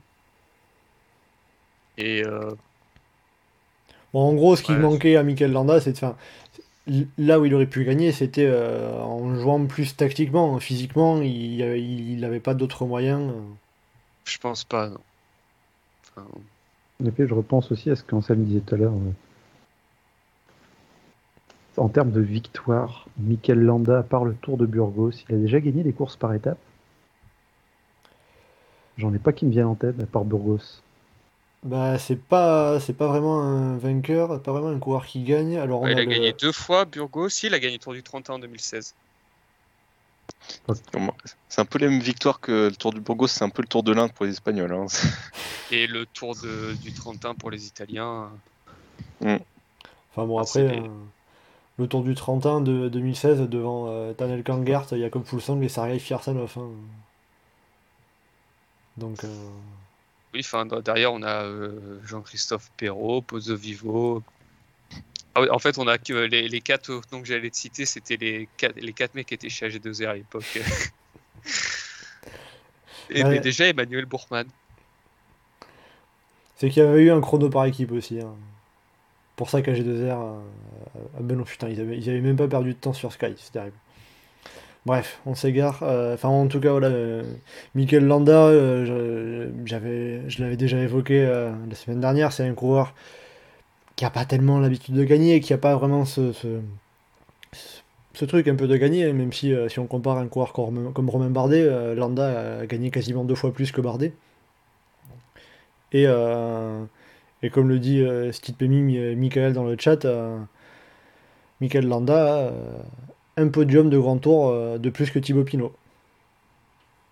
Ouais. Enfin, Pinot est monté sur le podium du Tour, mais Et a gagné le maillot blanc, donc il est techniquement monté deux fois sur le podium. Bon, bah, Mi- Michael, Ouais, enfin, Michael à ce Landa, il a dû avoir un classement par équipe avec Sky ou Bahreïn. Non, et, puis il a gagné Bah, un maillot il a le maillot sur le Tour bleu. d'Italie. Il a eu le maillot bleu sur le. Mais enfin, après, Pinot, enfin, il n'a pas le palmarès qu'il devrait avoir, mais Pinot a quand même gagné beaucoup, beaucoup de courses. Et puis il a gagné le Lombardie. Pour le coup, c'est un coureur qui gagne quand même, enfin, c'est un grimpeur qui gagne quand même beaucoup, quoi. Puis un monument, ça vaut un podium de grand tour largement. Ah, ça vaut beaucoup plus. Voilà, Ouais. Pinot, il est mieux. Un monument, c'est quand même déjà une victoire. Bah, déjà, ouais. Non, mais de toute façon, on le savait. Enfin, on l'avait dit que en, en début que globalement, en Mickey de Rapaz, il n'y avait aucun gagnant euh, face, euh, face à lui. Donc, euh, Eh ben, c'est même On pas n'avait pas gagné. du coup. bah non, parce qu'on le voyait pas là. Donc, euh, au final, on s'est pas vraiment trompé. hein. Si Carapace gagnait pas, c'était pas un des autres qu'on a cité qui a gagné. C'est une surprise. Je me demande si on l'avait pas dit. Je sais Bah, pas si on n'avait pas dit que si c'était pas Carapace, ce serait une surprise. bah, alors, dans les surprises, je crois que c'est Johan qui a cité Attila Walter. C'est pour te dire à quel point Ouais, on était non, mais- parti loin quand même. En soi, on aurait pu dire Inley, ça aurait été pas aussi. Enfin, à l'époque, ça semblait tout aussi fou que Walter. Ouais, quand même. Non, non, non. quand même. Euh, bon, après Mikel Landa, euh, on va finir avec, euh, pour le concernant le général, euh, avec un petit mot sur Vincenzo Nibali, le, le squal, le requin de Messine, qui a annoncé justement à l'occasion du passage du Giro en Sicile à Messine que c'était bel et bien sa dernière saison chez les professionnels, que c'était donc bel et bien son dernier Tour d'Italie, un dernier Giro qui conclut à la quatrième place. Comment est-ce que vous l'avez euh, trouvé, euh, le, Sicilien? Est-ce que ça a été un Giro décevant, dans le sens où, où on l'a pas vu vraiment tenter grand-chose? Ou est-ce que c'est finalement un- une fin sur une bonne note avec ce top 5 Ok. quelque part entre les deux, parce que si tu prends le début de Giro qui fait, tu dis ah, il a quand même réussi à finir quatrième, c'est pas si mal. Mais euh... mais non quoi, Vincenzo Nibali peut pas se satisfaire de finir quatrième du Giro. Et le pire, c'est que voilà, on l'a quasiment pas vu. Si, il y a une fois le, dans une descente, il s'est souvenu que c'était un bon descendeur en fait. Et après, il s'est dit ah ouais, non, j'ai pas envie, je vais m'arrêter. Bah, le problème, c'est qu'il il aurait une équipe derrière pour euh, prendre des échappées, avoir des relais dans les vallées, il aurait pu tenter des trucs, mais euh, t'attaques tout seul, c'est quand le col tu vas lâcher, enfin tu vas pas lâcher les, les, trois qui sont sur le podium, plus Almeida à l'époque, euh, et qui en descente, enfin personne te suit, du coup tu te retournes, fais non mais mec, faites même pas descendre derrière moi, ok d'accord, bah ouais effectivement t'as pas grand chose à faire. Moi je trouve que c'est plutôt pas mal de faire quatrième. Bah, honnêtement, une... je trouve c'est une belle sortie. Il n'a pas eu un. Ça, je... d'occasion de pouvoir faire des très bonnes choses. Il aurait pu gagner l'étape de Turin, ça aurait fait, ça aurait fait très joli, quoi. Mais euh... non, il aurait... et puis il aurait pu essayer de perdre du temps volontairement et aller gagner l'étape en échappée. Enfin, au final, euh, il s'est accroché. Il a perdu du temps sur la première étape à l'Etna. Puis bah, il a été costaud après tout le reste du Grand Tour pour finir quatrième. Bah, c'est une grosse perf. Hein. Après, il y en a qui comparaient ouais. notamment à Alberto Contador en 2017 sur sa dernière saison avec le Tour de France, la Vuelta, où il avait été très actif, même s'il avait perdu du temps sur les premières étapes pour le général. Euh, la... en... en, termes de comparaison avec Nibali, Nibali aurait pu faire ce genre de choses ou pas? Bah déjà, du coup, là on est sur le Giro, et si j'ai bien compris, la Vuelta c'est pas un grand tour, du coup c'est pas pareil. Nibali est un peu moins stupide que Contador, mais. Euh... Parce que Contador, il était très actif, il faisait surtout n'importe quoi, c'est pas tellement. C'est ce qui me semblait, c'est il avait attaqué n'importe comment et il avait gagné l'Anglero euh, un petit peu de manière miraculeuse. Ouais, parce qu'Henrik Mas l'avait traîné. Euh, Alors que c'était pas dans la même équipe. C'est vrai que Contador, je me souviens, je crois que c'était l'étape de Serre Chevalier où il attaque dans le col de la Croix de Fer. Euh, alors qu'il y a encore la vallée de la Maurienne et le Galibier à monter. euh. Mais bon, c'était Contador. je sais plus si c'est cette saison-là. euh, Je sais plus, mais Contador qui attaque euh, dans un dans un col qui est genre à 20 bornes d'arrivée, après 20 bornes de plat derrière, alors que le peloton est complètement groupé, il attaque à 500 bornes du sommet, tu dis mais qu'est-ce qu'il fout? Ça sera quoi? Après, c'est vrai que peut-être par rapport au comportement, et comme le dit euh, Stipemi, Michael dans le chat, euh, Nibali a été, euh, ce qu'il nous dit, Mi- Michael nous dit, Nibali a été terriblement anonyme, vu son rang. Est-ce que... Bah, je, trouve, je trouve pas. hein, typique- Enfin, Ouais, mais bon, faut arrêter avec ça. Le vu son rang, en fait, on... sous prétexte qu'il a gagné des grands tours, il faudrait que quoi qu'il il attaque tous les jours, qu'il soit dans l'échappée à chaque fois et qu'il joue la gagne. Puis je trouve Ah. pas qu'il a été anonyme. On, l'a vu, à la- on l'a vu attaquer, on l'a vu faire des descentes, on l'a vu attaquer à Turin, on l'a vu. Enfin, à un moment il y a son équipe, c'est lui qui a pris les choses en main. C'est pas. Enfin, typiquement, moi, le mec qui était anonyme sur cette euh, Vuelta, c'était Almeida. Sur ce Giro, c'était Almeida. Avant son abandon, il fuit. À chaque fois, on le voit parce que, enfin, il, se fait lâcher de manière un peu, euh, un peu spectaculaire à chaque fois, mais. euh, un type qui foutait rien, qui était juste dans les roues à pas faire grand chose. Pour moi, c'était plus ça que Nibali sur son Giro. Bon, au moins, Almeida, on pourra pas lui, repro- du- lui reprocher de ne pas avoir respecté les, les gestes barrières avec les mesures euh, de, de distance. hein. Vu qu'il a quitté le, le Giro après avoir été testé Mais je, suis- positif je au suis Covid. curieux de ce que ça a donné Almeida en fin de carrière. Parce que si déjà il court comme ça alors qu'il a genre 24 piges. Alors quand il en aura qu'à 36, euh, tu vas le voir à la Montcoutier, toujours que de peloton. Euh, qui pète le dernier, derrière. le dernier sur le Giro qui faisait des places en courant comme ça, c'est Bob Jungels et bah, il n'est pas encore fin de carrière, mais on le voit déjà plus. Bon, il est chez les 2 aussi, ça aide pas.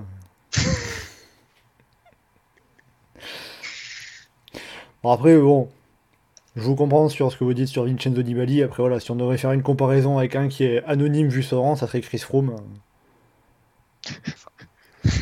Ah, j'étais sur ce Giro Ah non. Bah, c'est pareil. tu vois? Euh, bon, euh, on, va finir, euh, on va finir là avec le général. petit message sur le chat. Ben, on a Mathis qui s'en va. Bah, salut Mathis, bo- bonne soirée à toi. Un petit mot avant de finir. On avait une question sur, sur Hugh Carty. qui vient finir dans le, dans, dans le top 10, euh, 9ème à quasiment 18 minutes de, de Jay Hindley. Euh, je retrouve la question à la Pookie qui, euh, qui faisait remarquer euh, très belle dernière semaine de Hugh Carty, un outsider pour les prochaines épreuves.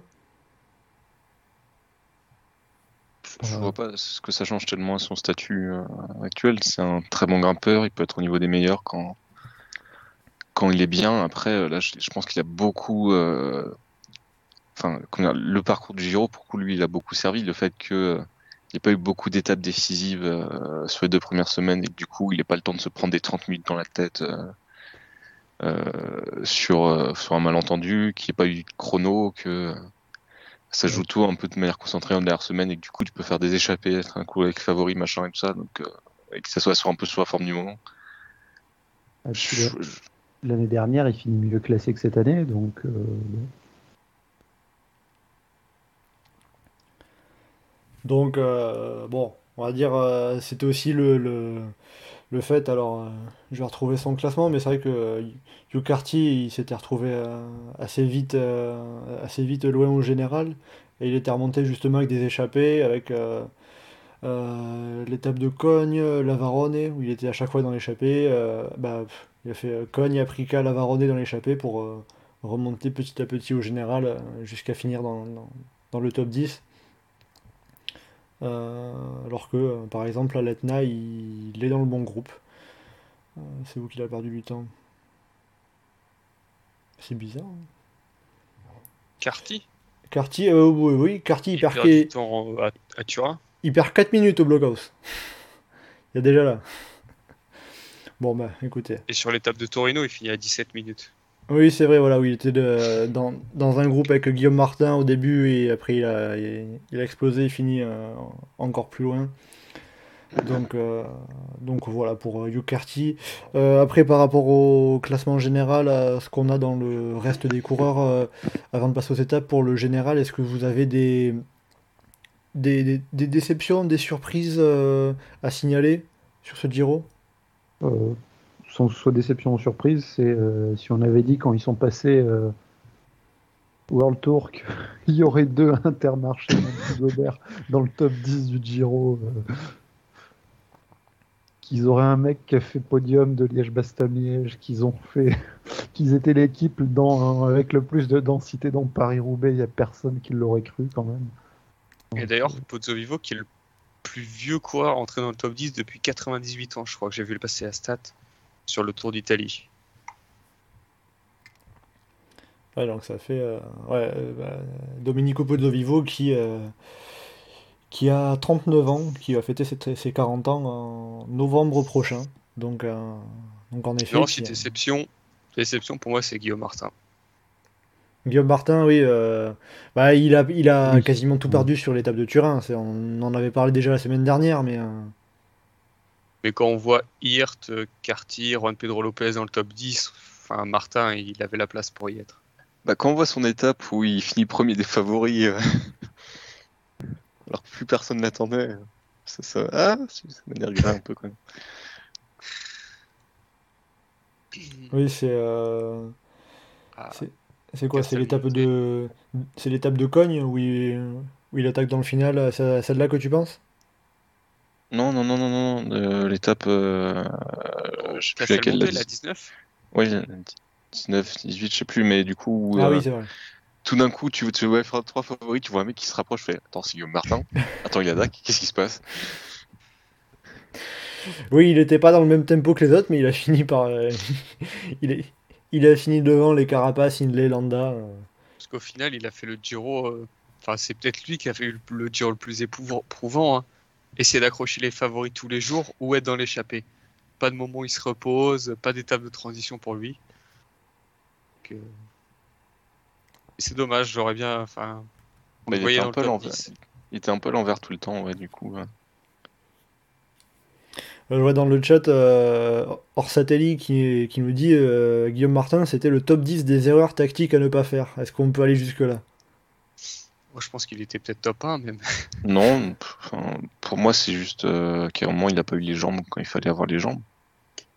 Ouais, et peut-être qu'à un, à un moment, il aurait peut-être dû, euh, je sais pas dire, enfin, si on, s'il voulait vraiment ou gagner une étape ou, euh, faire un classement général, une étape où vraiment juste se contenter de suivre et de relâcher un peu, d'être un peu en dedans. Mais c'est pas vraiment son style. Et puis, s'il commence à faire ça, est-ce qu'on l'a- est-ce qu'il, euh, est-ce euh, est-ce qu'on aura autant de plaisir à le suivre aussi? Je sais pas. Donc, euh, ouais, on, on verra comment il récupère et comment il enchaîne avec le Tour de France. Euh, il finit un grand tour euh, entre la 8e et la 15e place. quoi. C'est plus ou moins sa place. Oui, bah c'est. euh, C'est. Oui, depuis 2019, c'est sa place. 12e du Tour 2019, 11e du Tour 2020, 14e de la Volta 2020, 8e du Tour 2021, 9e de la Volta 2021 et 14e du Giro 2022. Voilà, Donc, puis euh, t'as dit depuis 2019, donc avant il devait faire quoi Entre 15 et 25 Il était v- 23 plus 21. Voilà. Donc euh, voilà, il se, il se relâche jamais, donc il va pas finir 53e, mais euh, c'est ce que j'avais évoqué dans le chat, euh, dans le chat, dans le podcast il y a 15 jours. euh, il n'a pas vraiment les capacités pour faire euh, beaucoup plus haut. Bah, le truc, c'est que tu as quand même des moments où tu entrevois, euh, par exemple, sur son début d'année, genre Marseillaise, classique dans Mardèche, ou sur son Dauphiné où il fait un très bon Dauphiné, ou sur l'étape du coup où il est avec les favoris. Enfin, il y a comme des moments où tu te dis, il y a un truc où il pourrait être un peu plus, un peu plus haut que ça dans. Ouais, mais sur trois semaines, tu auras, deux, t'auras peut-être deux étapes où il y aura une connerie qui fait qu'il va perdre 5 minutes. Ouais. Par rapport, à, déjà. par rapport à ce Giro, est-ce qu'on peut pas avoir un regret pour Guillaume Martin quand on voit ce qu'ont fait euh, Yann Hirt ou Hugh Carty qui se finissent dans le top 10 hein, grâce aux échappés? Mais c'était plus fort que lui. Enfin, même avec les échappés, ils étaient plus forts que lui sur ce Giro. Bah, le truc, c'est qu'ils ont commencé le Giro en dedans un peu. Enfin, Ucarty plus que Hirt, mais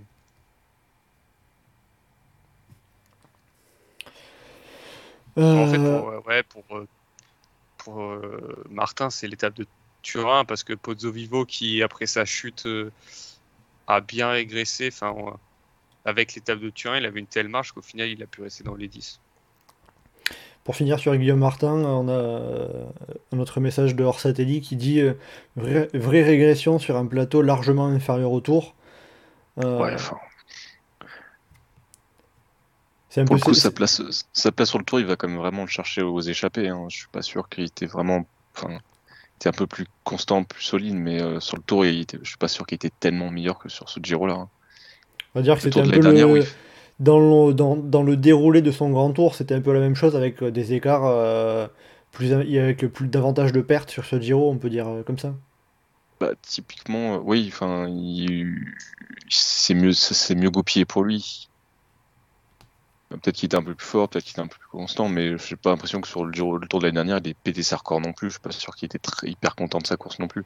Je pense qu'il était content de sa place, mais pas forcément complètement de, de ce qu'il a pu faire. Et ben pour euh, Guillaume Martin, on verra euh, ce qu'il fait sur le Tour de France, on verra s'il va chercher un top 10, s'il va chercher une étape. Euh, lui Bah, qui, en soi, si, en soi, s'il était vraiment en dessous de ce qu'il. Enfin, tu sais, t'as toujours la dynamique quand tu fais deux grands tours à suite, t'as souvent un qui est beaucoup moins bien que l'autre.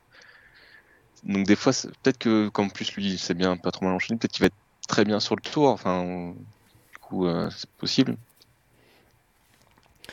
Eh ben, on suivra ça en juillet, donc euh, Guillaume Martin euh, qui est, qui est annoncé pour doubler euh, Giro Tour de France. Euh, ça devrait être euh, un des seuls, je pense, euh, leaders euh, d'équipe de ce Giro pour le général à, à doubler sur le Tour de France. Non. Landa doit le faire, je crois. Landa est prévu sur le Tour de France aussi? Bah, pour l'instant, je crois. C'est ce qui est mis sur PCS en tout cas.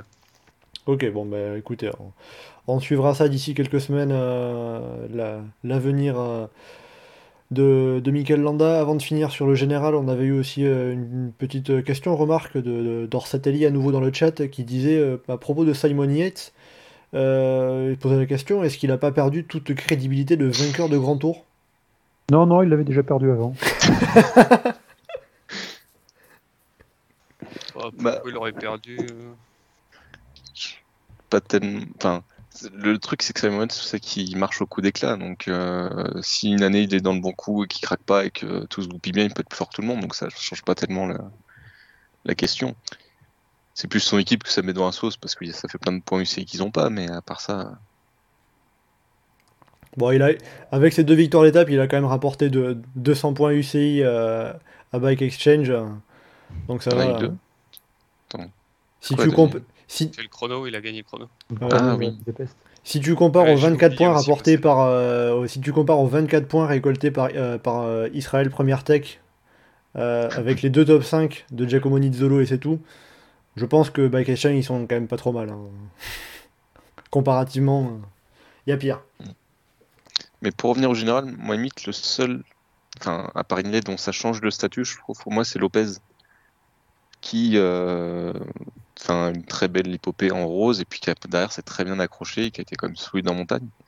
Et dont maintenant, euh, enfin, dans son équipe, je pense qu'il est clairement amené à devenir un des leaders pour le général les prochaines années, pas sur le tour, à mon avis, mais qu'on va revoir régulièrement dans les top 10, et puis peut-être pouvoir s'accrocher de temps en temps au meilleur en montagne. Du coup, un, un des Espagnols qu'on va revoir et qui va être intéressant à suivre. quoi. On l'avait déjà vu euh, dans le top 15 de la Vuelta l'an dernier, alors euh, Oui, mais c'est pas, plus c'est- d'une c'est demi-heure, vraiment hein. pareil. Oui, c'est voilà. pas vraiment pareil, quoi. Enfin, là, ça change quand même le- les choses. Il a été dans Ouais. la course, il était dans le jeu. Enfin, ça, c'est pas- ça donne pas le même. euh, C'est ça, il y a la forme avec laquelle il a été chercher le top 10. euh. Ce- le- la dixième place de Juan Pedro Lopez est par exemple plus marquante et plus impressionnante euh, physiquement que la neuvième de Hugh Carty. Oui, puis déjà, Juan Pedro Lopez a quand même défendu pendant 10 jours hein, le, le maillot rose. Euh. Il a lâché énormément de, jus en route et puis il a pas, il s'est pas effondré, il a pas craqué, il a quand même tenu le coup. Sachant qu'il a perdu aussi beaucoup de temps à Turin sur, euh, en, enfin, jouant pas grand chose, quoi, parce qu'il aurait accroché le groupe devant, il aurait perdu beaucoup moins. Il y a plein de petits points où euh, clairement il s'est pas du tout économisé, il a pas géré du tout sa course. Et pourtant, il a quand même tenu le choc jusqu'au bout sans, sans grosse contre-perf. Donc on peut dire ça fait un bon apprentissage pour l'avenir pour, pour Juan Pedro Lopez qui aura euh, 25 ans euh, en juillet. Bah, s'il fait une, une Vauclair sur le Giro, euh, du coup, euh, ça veut dire que dans 7 ans, il prendra le, le nouveau le rose pendant 10 jours et puis il perdra le dernier jour, il fera quatrième. C'est vrai qu'en tout cas, niveau grimace, il niveau gestuel, il est assez expressif. hein. Bah, ça remplace Fabio Aru, peut-être. Ça sera de nouveau Fabio. Je sais pas si quelqu'un pourra égaler Fabio. Bon, c'est vrai que, quitte à rester dans, dans, dans la gestuelle, euh, un qui m'a fait un peu bizarre euh, à voir, c'était Pozzo Vivo, avec euh, tout le temps un peu de traviole, le coup, le, le Ah, coup, un, le coup dans U. ça fait un bout de temps maintenant qu'il est comme ça. Ouais, c'est c'est habituel. Si on a, quitte à parler de style qui ressemble à rien, euh, on avait Maori Van Sevenant quand même. Alors lui, Enfin, c'est un enfer à regarder. Ah, il y a, il y a pas, y a pas mal de coureurs qui, qui peuvent prétendre euh, à ce titre-là. euh, Et encore, on a du euh, Clément Champoussin, Pierre Latour pour les Français qui n'étaient pas là. Ouais, mais Mauri Van Sevenant, euh, surtout quand il est à fond. Je veux dire, j'ai encore en tête euh, quand ça- son échappé il y a deux ans à la Flèche Wallonne, où, où il est tout seul sur le plat et enfin, la logique veut que tu sois plus ou moins en position aéro à ce moment-là. Et ça se tortillait dans tous les sens. Mais bon. Mais bon, écoutez, il est déjà meilleur grimpeur que son père. hein, qui avait Ouais, enchaîné mais alors les- là, pour le coup, euh, trouver des moins bons grimpeurs que une Van Sevenant. Euh... Bon, peut-être Roger Kluge, mais. si, Yann Kirsipou. Ah oui, ouais, Ouais, c'est vrai. Bon, enfin. Donc voilà, on a, avec tout ça, on a pas mal parlé du général et de pas mal des coureurs de, de ce top 10. On va enchaîner à présent avec euh, les étapes. Euh, Tout d'abord, un petit mot sur euh, Arnaud Desmar, qui est devenu au cours de ce Giro euh, le Français le plus victorieux sur le Tour d'Italie, avec 8 victoires d'étape. Euh, il en avait remporté euh, une en 2019, 4 en 2020 et 3 cette année, ce qui lui fait donc un total de 8 victoires euh, d'étape, euh, donc le premier français. Un mot quand même sur, euh, sur Arnaud Desmar, son Giro et euh, tout ce qu'il a pu euh, faire euh, sur cette Giro également. C'est une course qui lui réussit bien quand même dans l'ensemble. bah oui, quand même. Les deux derniers fait, il cumule cette étape et, et deux maillots cyclamènes. Donc ouais, ça le réussit pas mal. ça, ça vaut le coup. Et je, Yo, je pense qu'en début de saison, systématiquement, il doit être déçu qu'on lui dit qu'il va pas faire le tour, mais euh, il se rattrape bien euh, sur le Giro. Anselme, un petit mot sur, euh, sur Arnaud Desmar Ouais, non, enfin, le, le Giro, euh, bah, il, a, il y a gagné à chaque fois. Pas sur son premier. Pas sur ses deux premiers, pardon. hein. Enfin, on va dire, depuis qu'il a ce statut, on va dire, de. Enfin, qu'il a atteint, ça, on va dire, sa maturité et qu'il est vraiment un sprinter, euh, on va dire, un des top sprinters. Il s'est pas raté sur le Giro. Euh, il y a ce, cette étape où, face à Ackermann, il y a trois ans, il, il perd le cyclamen. Il aurait pu être à 3 sur 3 euh, sur ses dernières participations. Mais euh, enfin là, cette année, bah, on le pensait un peu en retrait euh, puisqu'il n'avait pas gagné encore cette année. Et puis bah, là, bah, on va dire qu'il a répondu euh, plus que présent. Et euh, on le voyait pas. Enfin, moi, je le voyais pas. Et dans mon souvenir, au premier podcast, on le voyait pas parmi les comme le sprinter dominant. Oui, vous aviez, vous aviez tous cité euh, Ca- Caleb Ewan largement dessus. Et euh, On a, dit final- deux, on a dit deux étapes, je crois, quand même, euh, pour démarrer. Moi, j'avais dit au moins une. Au final, il en prend trois et le cyclamen. Donc, euh, on a loupé une bataille avec euh, l'abandon de Guirmail. Mais, euh, donc, euh, mais enfin, c'est un super Giro pour le français. Et au final, quand on compare avec euh, ce qu'Arnaud euh, a, a fait sur le Tour de France, notamment le Tour de France l'an- l'an dernier, quel est le changement par rapport à ce Giro? Bah, il sprintait. Euh, non, mais enfin, Tour de France l'an dernier, son problème, c'est qu'il n'était pas dans le jeu, dans le sprint, tout court. Parce que Ouais. le, le rare, un des rares sprints qu'il fait, on le voit que physiquement, il était quand même très costaud et qu'il aurait. que C'était un de ceux qui avait le plus moyen rivaliser avec Cavendish. Donc, euh, Bah, la différence, c'est qu'il a passé les délais aussi. Oui, c'est vrai. Bon, il n'y a, il y a- il y a pas eu de hors-délai. D'ailleurs, je crois que la dernière fois qu'il y a eu un hors-délai sur le Giro, c'était euh, peut-être en 2017, un truc comme ça. Ou alors c'était sur les chronos. Oui, il y avait le, il y chrono 2019 et 2017, et sinon peut-être à 2015, un truc comme ça. Donc on va dire les délais sont pas, sont, pas très ravageurs sur le Giro non plus, quoi. Mais, euh, voilà, donc en tout cas Arnaud Desmar qui s'en sort donc avec euh, trois victoires d'étape, un deuxième maillot de Cyclamen euh, sur, ce Giro 2022. Donc euh, super performance et puis euh, voilà, de, quoi euh, avoir du positif côté français tricolore quand même, hein, euh, malgré euh, euh, Guillaume Martin qui n'a pas réussi à rentrer ni dans le top 10 ni à remporter une étape. Romain Bardet qui a abandonné. alors bon, tiens, quitte à rester sur Arnaud euh, un petit mot dans le chat, or dit qui dit il faut parler de Jacopo Guarnieri.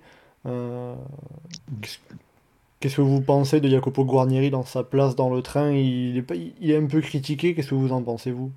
Pas sur ce Giro, ça a été globalement.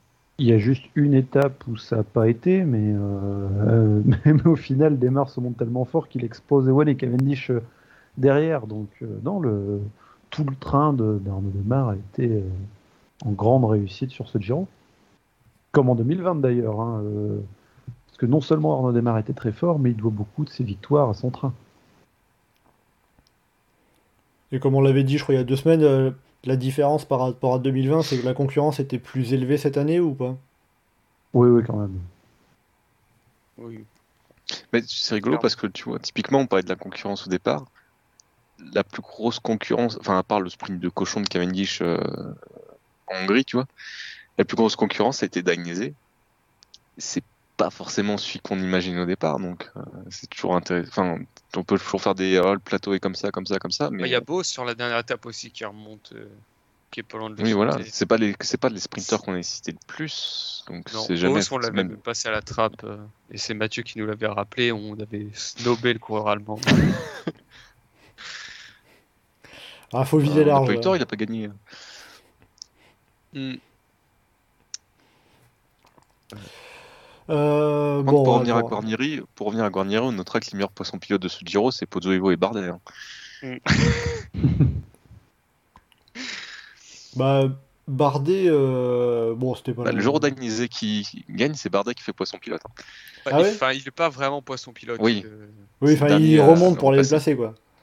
Mais c'est vrai qu'il était, c'est vrai qu'il s'est- il, il s'était euh, mêlé à la, à la lutte pour, euh, pour venir un peu euh, pla- placer son sprinter. euh. Par contre, ouais, Pozzo Vivo qui avait lancé le sprint, ça c'était vraiment une image incroyable.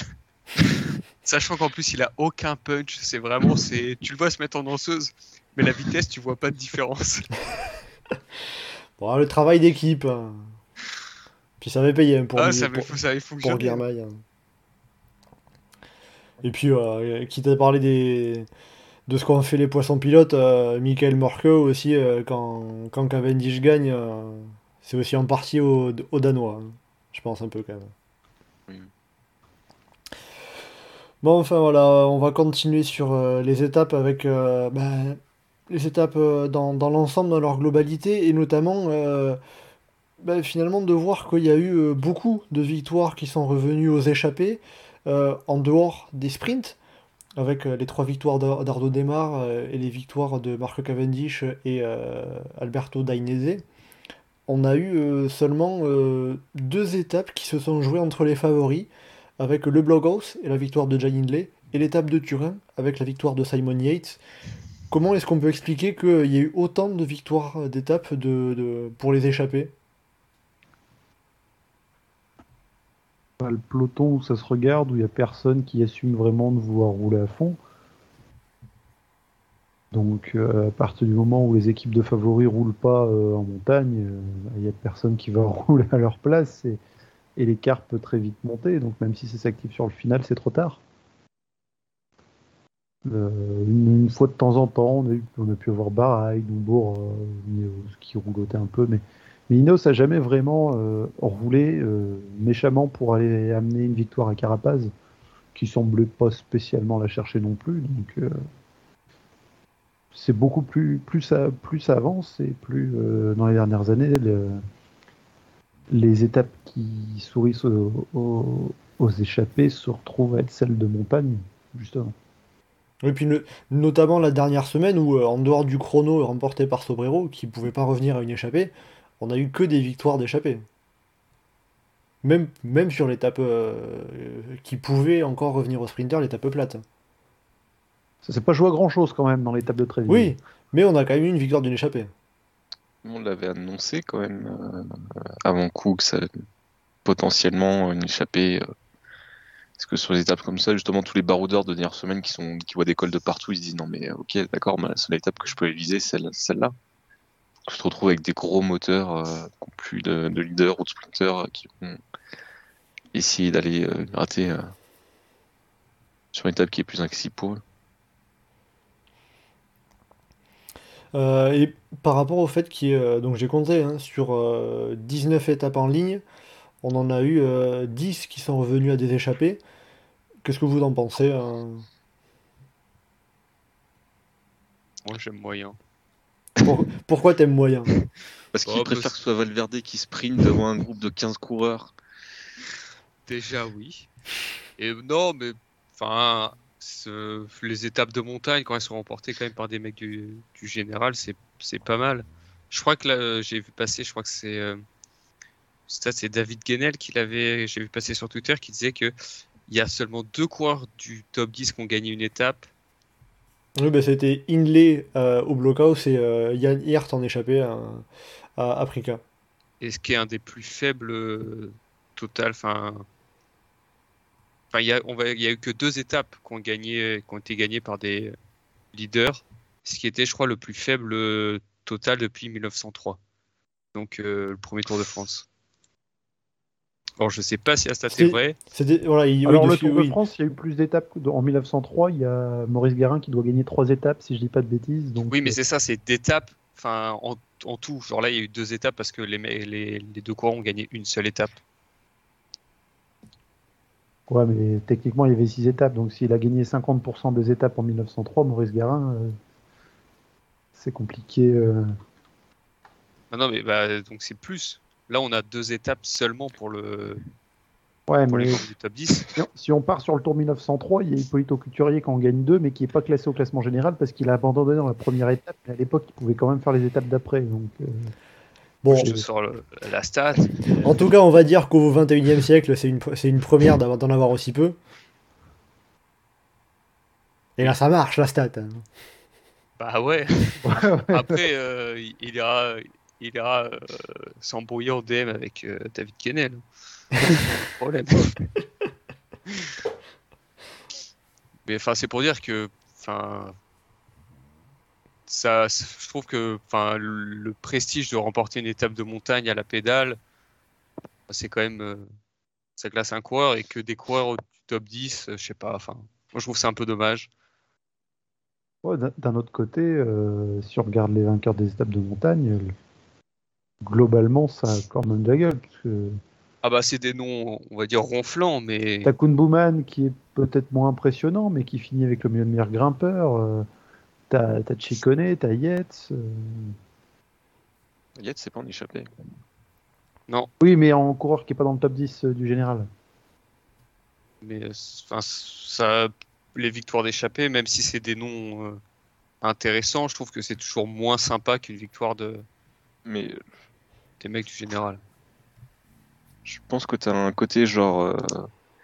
La fois, t'avais une hiérarchie qui est trop marquée et pas assez marquée pour que t'aies des mecs qui se disent euh, je vais faire rouler absolument parce que je sais que je peux lâcher tout le monde.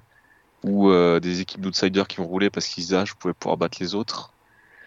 Et euh, comme t'as jamais eu de baston, enfin la seule étape où les leaders jouent le général vraiment, enfin par le blocos du coup c'est euh, Turin parce que ça réagit et que du coup ça va chercher l'échappée en plein milieu d'étape. Euh, l'étape du Mortirolo, si derrière le Mortirolo ça continue d'embrayer, ça va chercher l'échappée et c'est le leader qui, qui joue l'étape. C'est juste qu'il y a un moment où bah, ça tenait écart, puis euh, comme ça va pas, ça, la course embraye pas, bah tu vas pas pouvoir chercher chercher devant. Donc après, euh, Donc ça, c'est pas forcément toujours joué à grand chose. C'est ça, l'étape d'Aprica, ça s'est joué à un versant de Mortirolo, quoi. Si ça avait pris le bon. euh, bah, si typiquement si Nibali part avec euh, Bilbao, Landa, euh, Carapaz, euh, et que ça embraye et que Almeida chasse derrière, Bah oui, c'est eux qui c'est jouent, ju- qui jouent l'étape. c'est sûr que typiquement, si les favoris se bougent, oui. c'est le site plus simple. Voilà, si les leaders jouent l'étape et bah gagner. Non, Ah non, mais on a eu des poncifs sur les deux, sur les, sur les deux lives précédents, il fallait qu'on en ait euh, un, un ce soir aussi, c'était obligé. hein. et bah si le peloton roule pour euh, rentrer sur l'échappée, bah, le peloton se joue l'étape. C'est voilà. Alors on peut plus dire que le, que le Giro est encore long, que. euh, voilà. Ah bah, le- on peut dire que le Giro a été long. Voilà. Oui, Et il a semblé très long. ouais. même si encore. euh, Jusqu'à vendredi, on pouvait dire que le Giro pouvait encore durer 5 semaines. hein. Après, tu vois, tu- il y a des coureurs, tu te dis, ah, ce serait bien une quatrième semaine. C'est genre, euh, quand tu vois les coureurs se réveiller, tout d'un coup, euh, tu dis, ah, tiens, il n'y a pas encore euh, 3-4 étapes. Bah, cette année, il y a moins eu ça que d'autres fois quand même. Moi, moi j'ai eu Guillaume Martin, tout d'un coup, je me suis dit, ah, on peut pas rajouter deux semaines. Pour qu'il rattrape ses 28 minutes. On lui fait le Tour de France dans la foulée, en fait, hein, et puis c'est bon. Ça, on verra si au Tour de France il est mieux classé que Landa. On pourra dire qu'avec deux semaines en plus, peut-être qu'il aurait gagné le Giro. On aura un grand tour de 5 semaines. bah ouais, franchement, en course, euh, 6000 bornes. euh, Enfin, maintenant que les étapes elles font 130 bornes, 5 semaines, euh, les 3 semaines avec des étapes de 200 bornes, c'est pareil.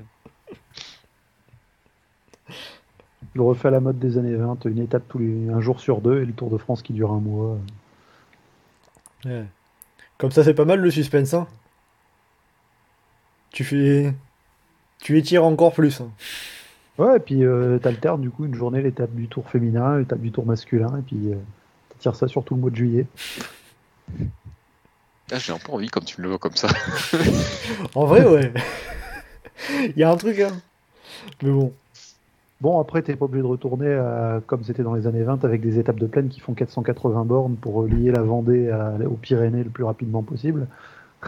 Oui, tu peux faire un, tu peux faire un transfert en avion, quoi. Bref.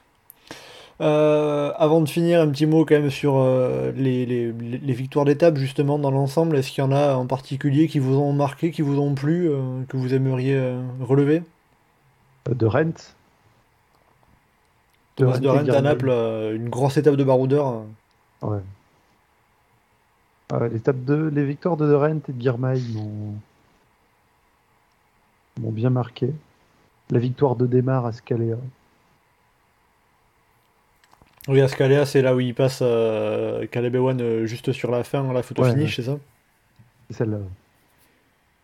Moi, j'aurais dit celle de, de Bonte.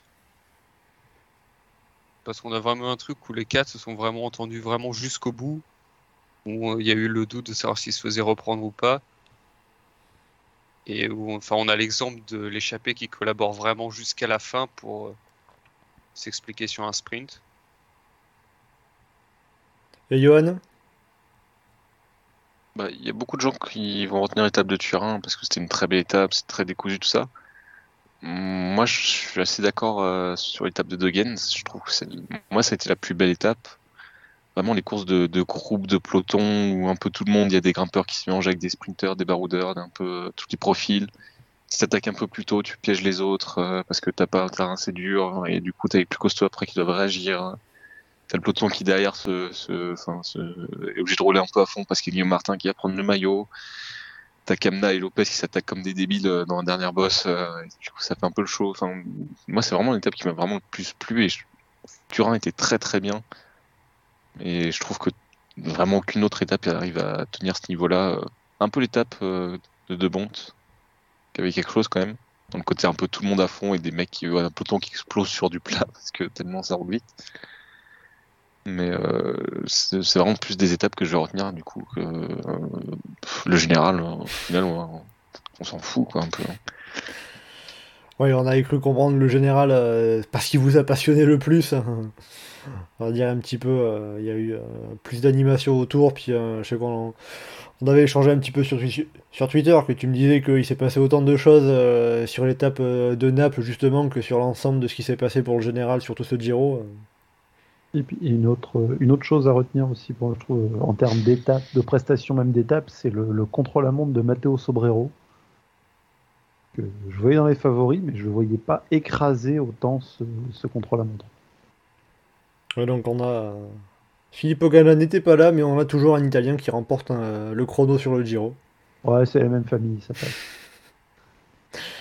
Euh, ben tiens Geoffrey pour euh, finir sur une sur une petite stat euh, si jamais euh, si jamais tu sais euh, Girmay vainqueur d'étape puis abandon le lendemain enfin plutôt euh, non partant le lendemain est-ce que ça a déjà été vu sur un grand tour?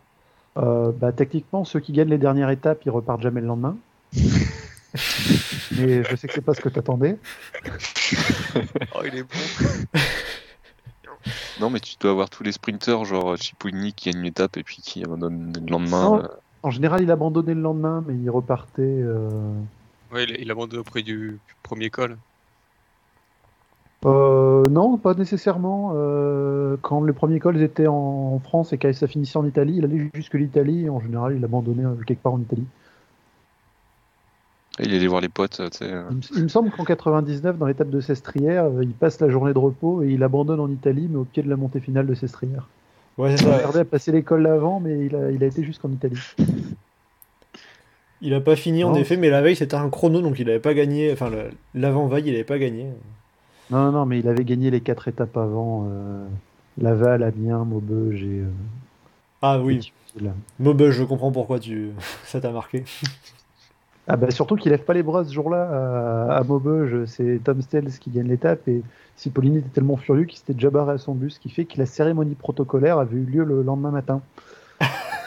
ce qui fait que Mario Cipollini est techniquement le dernier coureur à avoir euh, reçu euh, les prix de victoire de deux étapes différentes le même jour sur le Tour de France. ah Parce oui en effet Il a eu, euh, il a eu un bouquet le matin à Aven et euh, un autre l'arrivée au soir euh, à Thionville. et ben tiens Donc, je vois, justement J'ai j'ai pas ta stat sur, euh, sur, les co- sur un coureur qui aurait gagné et qui aurait été non partant le lendemain. ben justement on- on, Ça doit alors. On a euh, Steve Pemi, Michael, dans le chat qui nous dit euh, Ewan sur le Giro en 2019, vainqueur de la 11e étape et non partant le, le lendemain. Et je suis allé chercher pour Cipollini. C'est arrivé en 96, vainqueur de la 18e étape, et le lendemain, il prend pas le départ du contre-la-montre. D'accord, le chrono, ça, ça le fait chier. Ah, 62 km tout seul, c'est un peu chiant aussi. hein. Ah Faut- putain, c'est vrai que c'est- quand les chronos, ça avait encore des longueurs respectables. Ah, c'était une, une autre époque. Bah, si on le en revient au on a parcours, un euh, chrono de 30 bornes hein, Ouais. qui arrive Mais si, pour une course si on en revient au parcours de ce Giro, même avec ce parcours éclaté, là, s'ils avaient foutu un chrono quelque part de 30 bornes, ils avaient prenait 2 minutes. Euh, Mais euh, rien que le, le, le parcours de cette année, si le contre-la-montre finale, ça a une distance un peu plus longue que 17 bornes. Si ça finissait par un chrono de 50 bornes, euh, de 40 ou 50 bornes, c'est plus la même pour les étapes précédentes. Oui, donc tout dépend Mais bon. de Mais bon, Tout- voilà quoi. On a eu voilà, du il a- suspense jusqu'au bout. plein de, plein de paramètres. Et puis bon, c'est un, c'est un phénomène qu'on aura à nouveau sur le Tour de France avec un- le contre-la-montre final à, à la veille de Paris, après les dernières étapes de montagne.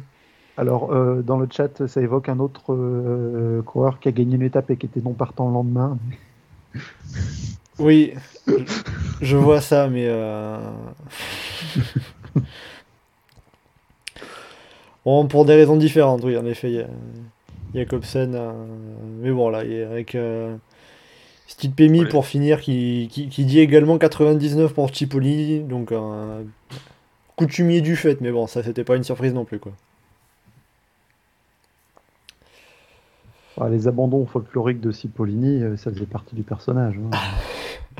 Ah bah, euh, Quitte à une, évoquer une anecdote, c'est c'est non partant euh, débile de Cipollini. Le, le mieux, ça reste le début de la Vuelta euh, 2003, où, il a où son équipe est invitée uniquement parce qu'il est champion du monde et les organisateurs de la Vuelta voulaient le Cipollini avec le maillot arc-en-ciel.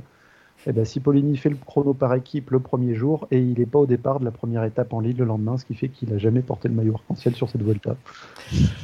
Voilà, c'est Chipo. ah.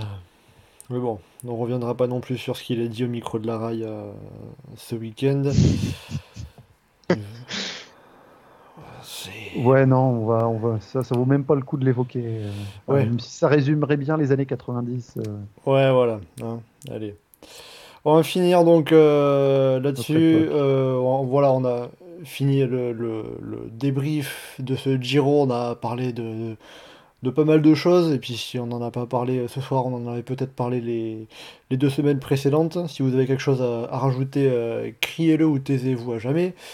Euh, à présent, ce que je vous propose, avant de finir, euh, un petit pronostic comme ça rapide à la volée sur euh, le Critérium du Dauphiné qui arrive euh, dès dimanche, qui partira d'Ardèche de la Voulte sur Rhône, avec une arrivée le 12 juin au plateau de Solaison, après des arrivées, pour être exhaustif et vous laisser le temps de, chercher, des arrivées à Beauchastel, à Brive, Brive-Charensac, Chastrex, Sancy, un contre-la-montre euh, entre Montbrison et la bâtie, la bâtie d'Urfé, et puis des arrivées pour finir à Chintré, Gap, Vaujany et donc au plateau de Solaison. Voilà pour le programme des 8 étapes de ce Critérium du Dauphiné qui commence donc ce dimanche du 5 au 12 juin. Messieurs, est-ce que vous avez eu le temps de chercher un petit favori pour le Dauphiné avant de finir? Moi, je vais, Oui. pour pas être Roglic, je vais dire Ayuso. Allez, Juan Ayuso. Donc, euh, euh, Juan Ayuso qu'on avait vu euh, déjà en ce début de saison avec plusieurs top 10, top 5 sur des, sur des courses World Tour. Johan bah, on n'a pas encore le- la liste définitive et typiquement j'attends de voir quels coureurs vont sortir du Giro pour aller faire le Dauphiné. Mais que- moi je, mets- je vois Est-ce que récemment on a eu un coureur qui sortait du Giro qui a remporté le Dauphiné? Remporter, je crois pas. Semble pas. Mais tu as souvent des, des très bonnes performances euh, sorties de Giro euh, dans l'élan. Et euh, typiquement dans ceux qui sont prévus a priori, moi je vois bien Wilco Kelderman. Qui en plus s'est pas fatigué tant que ça sur le Giro, mais qui a quand même été fort sur certains moments et qui à mon avis doit être un peu frustré. Bah voilà, pour le coup, ça ferait un, ça ferait un coureur qui sortirait du, du, du Giro. Et euh, Geoffrey, pour finir? Euh, J'hésite entre Franck Bonamour et Marc Padoun.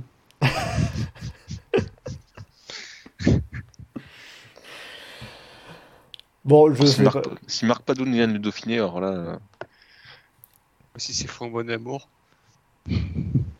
Ouais, mais- bah, si Franck Bonamour, c'est dire qu'on aura un vainqueur français, une course forte tour par étape depuis. euh, ah le Dauphiné Non, de on va dire, euh. Si j'avais à être un peu plus sérieux, je dirais que, euh, allez, quitte à, quitte à bien avoir un favori.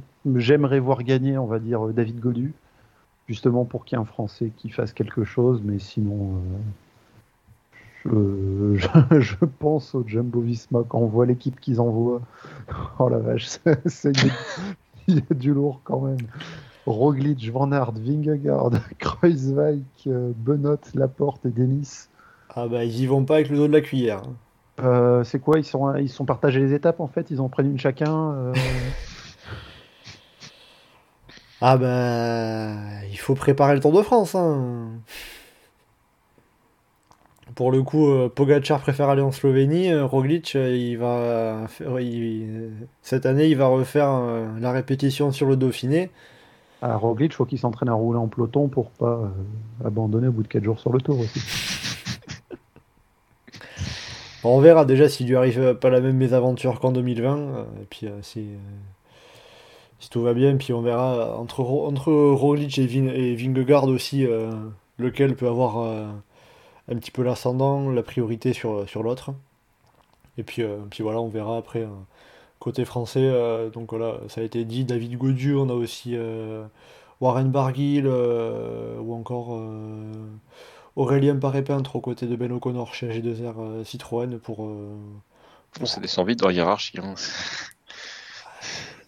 Je veux pas forcément citer les coureurs euh, qui vont gagner, hein. je dis pas qu'Aurélien Paré-Peintre va gagner, mais je vais citer d'autres coureurs qui sont, d'autres Français qui sont présents annoncés pour le moment. hein. Puis, euh, puis voilà, déjà on aura ce mardi euh, la Mercantour classique avec, notamment bah, quasiment tous les grimpeurs français en dehors de Guillaume Martin et Romain Bardet.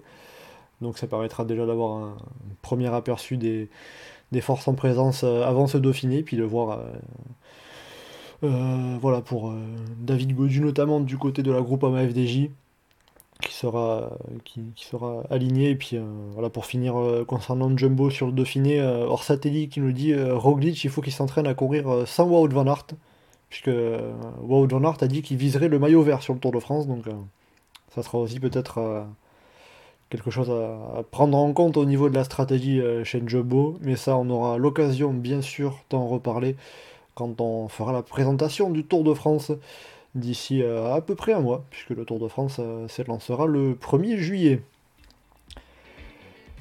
Et bien voilà, avec tout ça, on a, on a fait un, bon live, bien complet, quasiment deux heures. Euh, Johan, Anselme et Geoffrey, merci beaucoup d'avoir été en ma compagnie pour faire ce bon gros débrief du, du Giro, de, de, euh, de Jay euh, Richard Carapace euh, et, et tutti quanti. Merci beaucoup à vous trois. Et merci également à vous qui nous avez suivis en direct sur YouTube, qui avez participé dans le chat. merci beaucoup, bien sûr. Pour le prochain euh, chasse-patate, on se retrouve pas la semaine prochaine. On va prendre une petite pause la semaine prochaine. le, le- critérium du Dauphiné aura à peine commencé. On se retrouvera après le critérium du Dauphiné pour débriefer voilà, les, ce qui se- ce qui s'y sera passé. Et puis euh, après, on arrivera très vite sur le Tour de France. Euh, voilà, donc pour le programme à venir, on vous tiendra au courant bien évidemment sur le site, sur le forum, sur notre compte Twitter évidemment. Donc voilà, euh, pour vous refaire évidemment tout le petit laïus. En attendant donc le prochain euh, épisode de Chasse Patate, qui ne sera pas en direct euh, cette fois, euh, vous pouvez bien évidemment nous retrouver sur le site et le forum du groupe Eto, legroupeeto.fr, ainsi que sur nos différents réseaux sociaux, Twitter, Facebook et Instagram. N'hésitez pas à commenter, partager, vous abonner, tout ce que vous voulez, on prend avec plaisir. Merci beaucoup et à bientôt dans Chasse Patate